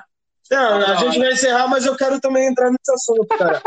Eu, eu sou contra o que o Diniz falou, mas ao mesmo tempo isso não anula o falto, o, fa, o, fal, o, fa, o Falcão, isso não anula, não anula, não anula o fato é, de. Cara, porra, o São Paulo perdeu o título por conta disso, cara. Vai tomar no cu, Eu mano. não, De verdade, eu mano. não sei se foi Vai só por conta disso, cu. não. Hã? Eu acho que o time ele já, ele já tinha, ele já vinha rendendo muito menos. Eu acho que isso foi só o estopim. Assim, aí eu É. acho que acabou ficando muito marcado por conta disso, mas eu É. acho que o time do São Paulo já vinha Eu acho rendendo muito menos. Eu concordo. Aí eu concordo. Não, é, talvez, Porque eu acho que isso aí não foi determinante, também sabe? Não, não, não foi isso, mas eu acho Sim. que perder o elenco foi ali, mas eu acho que o São Paulo também se aproveitou de muito time estar em outros campeonatos, de muito time ter tido crise de Covid. Acho que quando, quando o negócio equiparou ali, acho que talvez tenha, o São Paulo tenha sentido também. Não acho que, que foi só também porque, porque ele perdeu o elenco, não. Acho que tem um pouco dos dois. Mas eu não desejo o mal dele, não. Sim, eu acho. Inclusive. Sim. Inclusive, eu acho que o, que o Fernando Diniz ele vinha fazendo um, um trabalho bom no São Paulo. Porque o elenco do São Paulo, no começo, ele não era cotado para disputa de título, para ganhar Libertadores diretamente. Mas eu acho que ele, ele fez um bom trabalho que ele teve os, os, os, problemas, né, de, de ser eliminado pelo Lanús, de ser eliminado na, na Sul-Americana, de perder a, a semifinal da Copa do Brasil. Mas num, Tanto que num pegou um balanço técnico geral, que parecido foi um, com ele. um trabalho eu acho do Crespo Diniz. parecido com ele. Sim. Sim. Acho que, acho que o- eu, eu acho que o Crespo vai dar muito certo no São Paulo, que o Crespo com o time do Defensa e Justiça ele conseguia ter muito repertório e muita, muitas maneiras de, de criar jogadas com, com os jogadores que eu acho que ele consegue reproduzir no São Paulo. Eu acho que o Crespo tem tudo para dar certo no São Paulo. Eu também acho, cara. E, inclusive, eu acho que hoje o clássico é daqui a uma hora e, pou- uma hora e quinze, né, mais ou menos. Daqui a uma hora e quinze, o clássico, o Santos vai perder. São os dois argentinos que vão estar lá, mas eu acho que o Santos perde. Eu acho São Paulo é favorito hoje, não desmerecendo o trabalho do Ariel Roland, que está começando agora. Mas o São Paulo, lógico, foi a Inter de Limeira, né? Parâmetro algum pra gente ficar falando, meu Deus. Mas acho que os dois primeiros jogos do Crespo teve uma cara diferente no futebol do que ia sendo apresentado, e acho que o São Paulo entra como favorito. Porém, É, clássico é é, clássico, só teoria, né? né? Vamos ver como é que vai ser isso no, no jogo. Bom, enfim, galera, enfim, vamos, vamos, vamos encerrar, porque a gente já falou pra caralho aqui, já tá quase duas horas de programa. E, e é isso, né? Cara, eu tô muito feliz de verdade, porque o Gui, o, o Luiz Guilherme, né? O Gui é muito meu amigo, cara. A gente, a gente tem até uma brincadeira né, de Goodfellas aí. Eu, o Gui, o Li, o Bruno e o Hiller, mano, um abraço para todos os três aí que não estão hoje no programa, lógico. Tem alguns que não manjam de futebol, por exemplo, Mariano torce pro Juventus, cara. Vai tomar no cu. Mas enfim, um beijo para todo mundo aí. De verdade mesmo, cara. Muito obrigado por estar participando aqui, cara. Porque você é um cara que eu amo pra caralho, você sabe disso. E eu tô muito feliz que você esteja aqui, né, hoje, né? Ah, eu, eu que eu que agradeço aí o convite, a oportunidade de, de aprender um pouco com vocês, de conversar com vocês, de, de tirar um pouco do nosso tempo livre para criar algo legal e que, e que agrade a todo mundo. Eu fiquei muito feliz com o convite. É, então foi uma oportunidade de, de conversar de novo com você, que fazia um tempinho que a gente não se falava, de conhecer o André, de, de conversar com o Venâncio. E, é o que você falou, cara. A gente é amigo aí, já vai já quase 10 anos de amizade aí e a gente sempre mantém essa amizade e sempre sempre sempre renovando e sempre se fortificando. Obrigadão pelo convite, obrigado pelo convite também, André. Foi um prazer conversar e participar desse, desse episódio do Zagueirada com, com todos vocês. Cara, e o Gui, manda umas considerações finais, né? Manda um beijo, um abraço também, uma, um chamego pra família, sei lá. Um salve pro Telzinho. Telzinho, Telzinho, mano, melhor cachorro da história, cara. Melhor doguinho da história. Telzinho. Tá ligado, André, que o, o, É o pai Gui de é dog? pai de um É cachorro, pai de cara. pet. E é o Telzinho, é, de maravilhoso. Telzinho é palmeirense, nem sabe. Pai de pet. Não, pai, Dog, dog. é só meu, meu, meu cachorro mesmo, né? pai, esse negócio de pet pet eu não gosto muito não. Eu também não, acho uma bosta. Falei só pra dar, pra dar audiência. Alô, Amel, queremos você aqui. Mas ah, vou deix- deixar aqui um abraço para todo mundo que está ouvindo o Zagueirada. Vou, vou, vou fazer um pouco do merchan, que em breve eu vou lançar com dois amigos um Olha. podcast também falando sobre o lado B do futebol. A gente vai trazer temas bem polêmicos, como, como a presença da, da, da mulher no futebol. Nossa, boa. Já, já tá gravando a modernização das arenas, do, dos estádios, então em breve vai sair aí o trio de arbitragem no, no Spotify. Tem, a gente tá no Instagram, no Instagram também, arroba 3 de arbitragem. Então segue a gente lá, que em breve a gente vai começar e fazer uma parceria com o Zagueirada. Por favor, cara. E, chama a gente, né? Chama a gente lá também. Com certeza. A gente pode falar de Com qualquer certeza. assunto, cara, sobre bebida no futebol. A gente é bom também de. É, a gente já fez um programa com um amigo nosso, jogador Daniel Costa do Pelotas, sobre um lado B do futebol também. É legal. Caso vocês queiram escutar aí, pode procurar no Spotify, que vocês vão ter esse programa que foi muito legal. Mandar um abraço aí pro Daniel Costa, lá do Pelotas. Daniel. Costa do Pelotas, grande jogador.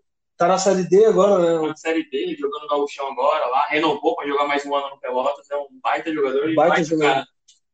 Um abraço pro Daniel Costa, né? Não, não, não vamos esquecer, foi uma puta entrevista. Inclusive, inclusive é, foi, acho que foi o programa, acho que tá no top 5 dos programas mais ouvidos da, do nosso zagueirada, né, cara? Então, curtinho também, o pessoal tá com pressa e tal. oito minutinhos de, de entrevista, né? Foi bem rápido o bate-papo com ele, foi bem legal. Uma entrevista do Venâncio com ele, o Venâncio é muito amigo dele e é um cara sensacional, cara. Falou tudo da, do começo da carreira e tal, enfim. Em oito minutos ele conseguiu falar tudo. Né? É um quadro que, tipo, encerrou já, né? Porque agora a gente quer fazer programa assim, como a gente está fazendo hoje, mas vale a pena também se, se algum jogador quiser falar com a gente. Inclusive, é, André, cê- a gente tem umas novidades, né? Os próximos programas tamo- a gente já tem convidados, né, também, né? Estamos marcando aí que o, o bom até que o Luiz Guilherme falou de arbitragem, que a gente tá para trazer um árbitro aí semana que vem. Ô, Patrick, você me permite o encerramento? Eu vou falar antes, então, se você quiser encerrar, eu vou falar um pouquinho antes, só para gente seguir, para seguir a gente nas redes sociais. Um abraço para todos os meus amigos aí que ou, ou- ouvem os ou- ouçam, ouvem, ouçam, enfim, vai as duas palavras mesmo. Que ouçam o, Zagueirada. Muito obrigado por todo mundo aí pelo fortalecimento. A gente está no, no Instagram, arroba Zagueirada Podcast. A gente está no Facebook, arroba Zagueirada. A gente está no, no Twitter, arroba Zagueirada. E também a gente está no, no, no, no YouTube agora. Toda segunda, duas horas da tarde, sai o Zagueirada no Spotify. E toda terça, não tem horário ainda, a gente vai definir essa semana, mas toda terça vai sair o Zagueirada no, no, no YouTube, para quem não tem Spotify também. E também a gente está em várias plataformas, é, Apple, é, podcasts, enfim, tá até na Apple, cara. A gente tá grande, hein? E vamos, vamos indo, né, André? Pode encerrar aí com tudo. Aliás, ô Venâncio, chega aí. Encerre aí também, manda um abraço para todo mundo antes do André. O André vai encerrar hoje a zagueirada. Manda um salve aí Eu hoje. quero mandar, primeiramente, um abraço pro, pro nosso querido Gui, é um cara fantástico, assim, eu conheço há pouco tempo, tem um ano e pouco que eu conheci ele, inclusive no aniversário do Patrick, Foi a gente queria bater num cara que tava jogando bobo na gente, ia ser bem legal. Essa história é boa, essa história é O cara boa. tava atacando bobo na gente, velho, eu e o Luiz dar um pau no cara, velho. É reunião desperdiçar do comida, né, mano? E agradecer a oportunidade de estar aqui mais uma vez para o Patrick e para o André, que são os cabeças desse projeto lindo. E a todos os nossos ouvintes aí que sigam nos compartilhando, ouvindo, indicando para o porteiro, para a avó, para o motorista do busão. Todo mundo, velho. É isso aí. Espero ser convidado novamente para futuros projetos com vocês e contem comigo aí nesse período aí. Valeu, um abraço e até uma próxima. Zaga Fãs. Zaga fãs, legal, gostei. André, pode encerrar. Ah, antes de mais nada, Para, para, para, para. rapidinho, para, para, para, para, para, para, para. Muito obrigado, muito obrigado. É, já pensou? Muito obrigado, Gui, de verdade, mano. Você é um cara. Eu te amo, cara, de verdade. Pra todo mundo. Sabe que o amor é recíproco e eu agradeço demais aí o convite. Sempre que vocês precisarem de um palmeirense aí na bancada, é só, só chamar que eu tô sempre à disposição. Obrigadão, gente. Tamo junto. Valeu, Luiz. Ô, Dezinho, Dezinho é foda, né, mano? Dezinho André. é foda. Né? Dezinho é foda, né, André? André Kukekorn, nas lá, considerações finais É, do primeiro- primeiro de tudo, Zagueirada. é agradecer o Luiz por ter aceitado o convite, ter topado aí. E a partir de hoje, a porta tá aberta para você aqui no Zagueirada. Pro, pro Venâncio é a mesma coisa, que que vem desde lá do começo da gente, com a gente, também porta vai estar tá, tá sempre aberta para vocês. Muito obrigado mesmo pela participação dos dois e, e, vão ter mais, com certeza vão ter mais participações e muito obrigado de verdade. A minha consideração final hoje ia ficar para três. Hoje eu fiz um paralelo com três situações que me chamaram atenção essa semana. Primeiro de tudo, agradecer a presença do, do Luiz e do Venâncio, que a porta vai estar tá sempre aberta para os dois. Acho que o papo foi muito legal, rendeu e vai ter mais oportunidades com certeza. Agradecer muito a presença dos dois, agradecer o, Patrick, né? Também por, por esse projeto que a gente está E vamos, vamos para frente. O meu, a minha declaração final hoje vai, vai ficar por conta de, de três situações que me, que me chamaram a atenção. A primeira delas foi o caso do, do Rojas, que foi um cara que ficou dois anos parado, que retornou no primeiro jogo do campeonato contra o Botafogo de São Paulo, e no segundo jogo jogou contra a Inter de Limeira, deu assistência, fez gol, sabe? E é uma história que, que é bem legal, que é um cara que eu acho que até foi, foi prejudicado pelo Departamento Médico de São Paulo, mas sempre foi um cara que foi, foi, foi muito honesto no sentido de ter aberto mão do salário durante algum tempo, do tempo que ficasse fora. Acho que é, que é uma história legal e isso me tocou que essa semana uma, uma figura aí da mídia que é recente da mídia e não vale nem a pena falar o nome, deu uma declaração muito infeliz falando que o problema do Brasil era o, era o, era o futebol, que jogador de futebol era, era tudo escroto e que, e que o que atrapalhava o Brasil era essa cultura de, de futebol aí. Isso me mexeu muito comigo, porque a gente sabe que tem muito jogador aí que não presta, principalmente em time grande, a gente sabe, mas isso é, é tá longe da realidade do que é a realidade dos jogadores de futebol. Tem muito jogador que, que não recebe faz tempo, e não por causa de pandemia, por, por má administração. Tem cara, tem muita gente, principalmente no futebol do interior, que a pessoa tem dois empregos, porque o futebol não banca, sabe? Acho que foi muito feliz a declaração, e a terceira coisa que eu acho que tem a ver para mostrar como até os grandes jogadores acabam sofrendo é que talvez o, o maior, ou está entre os dois maiores jogadores da, da, geração, que é o Messi, e muita gente apontou o dedo, assim, não, não julgo, antes de ter essas informações, eu não julgo de ter apontado o dedo falando, ah, esse cara quer se colocar maior que o Barcelona, que não sei o que, que tem uma panela para derrubar o presidente, eu não julgo quem falou isso antes das informações, mas quem tá, tá ligado no caso do Barcelona Gate, que o Bartomeu, que era o presidente, que teve problema com o Messi, acabou sendo preso, porque foi descoberto que, que ele pagou uma empresa, dividiu esse dinheiro em uma empresa em várias páginas de Facebook, de Twitter, para difamar jogadores, principalmente Messi, Piquet, Soares, o pessoal que acusou de, de panelinha, e alguns diretores do clube fizeram oposição, e o que aconteceu foi um, praticamente um gabinete do ódio ali. Ele, ele deu uma grana para uma empresa, em, em vez de dar direto a grana, que foi um milhão, porque se ele desse um milhão teria que passar pelo conselho, o conselho não aprovaria, o que, que ele fez?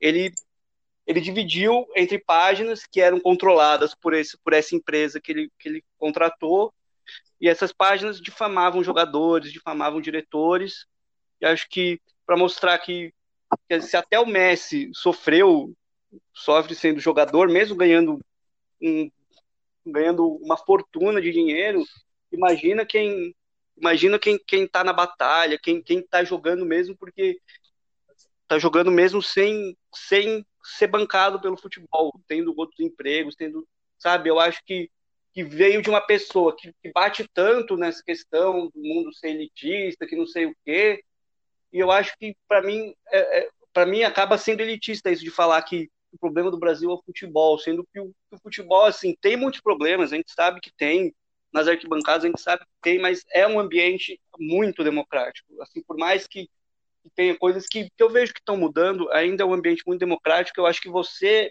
ter esse discurso anti-futebol, tentar com, contra o futebol, acaba sendo um discurso anti-povo. Acho que acabei sendo um pouco prolixo, mas eu acho que deu, deu para entender o ponto que eu, eu queria chegar, mostrando que, que, no, que que a realidade do futebol é muito maior do que o do que o, do que 4, 5% de jogadores que conseguem viver realmente do futebol e mostrar que jogador grande sofre, jogador médio sofre, jogador pequeno sofre também. Claro que tem as exceções de caras até que cometeram crimes, a gente sabe que tem, mas acho que eu queria dar esse recado importante porque foi algo que mexeu mexeu bastante comigo. Até agradeço a paciência aí do, do pessoal de ter escutado aí, do, do Patrick, do Luiz, do Venâncio, vocês que estão escutando, porque foi uma coisa que mexeu comigo, não, não foi não foi algo que eu quis falar, ah, tá querendo se aparecer, pelo contrário, gente, mexeu real comigo e é isso. E para encerrar, novamente, agradecer o Luiz, o Venâncio, o Patrick e seguir a gente nas redes sociais, que o Patrick já falou, mas eu reitero, arroba Zagueirada no Twitter, arroba Zagueirada Podcast no Instagram, Zagueirada Podcast no Spotify, Zagueirada Podcast no Facebook e Zagueirada Podcast no YouTube. É isso. Recado tá dado.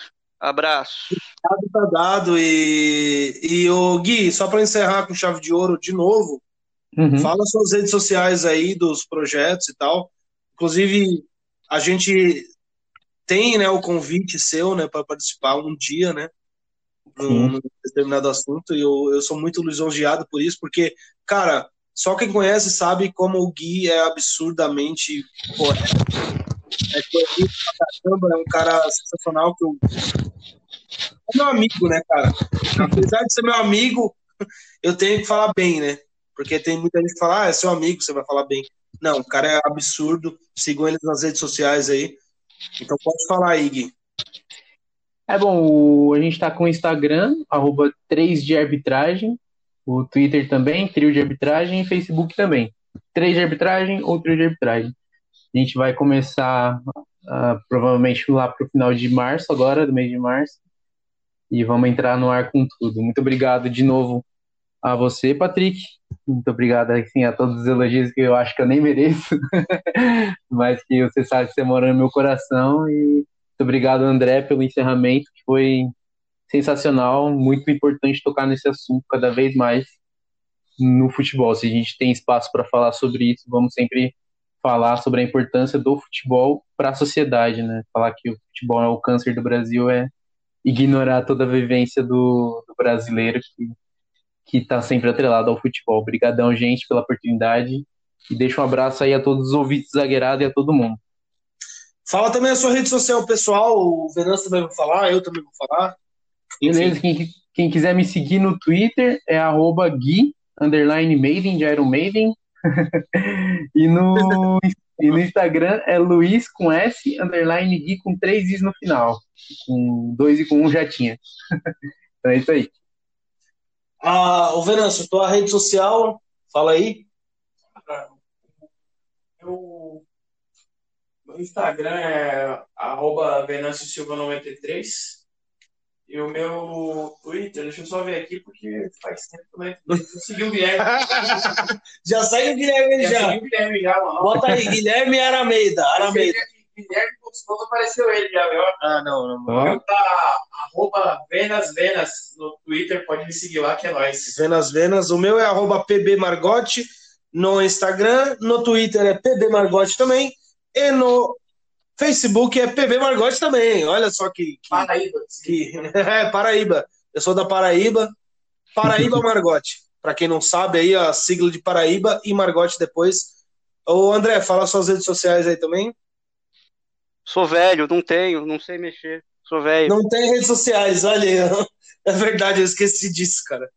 E é isso, mano. É só deixar bem claro aqui que o Gui parece comigo pra caramba. Inclusive, no meu aniversário de 2019, a galera achava que a gente era gêmeos, não era? Verdade, teve isso, mano. da hora demais. Vocês não são gêmeos? É, a gente é irmão, né, cara? A dona é. Áurea aí, acho que é minha mãe também, cara.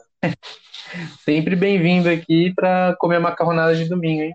Claro, claro. Depois da pandemia, claro que eu fui no aniversário do Gui aí, um pouquinho antes da pandemia, maravilhoso. Sim. E depois, Sim. infelizmente, a gente eu não, não tem como ir mais, né, da pandemia.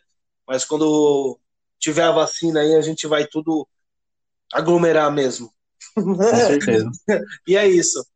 Muito obrigado, galera, por todo mundo que ouviu aí, todos os ouvintes aí. A gente está graças a Deus a gente está tendo um, um, um, bom número, né?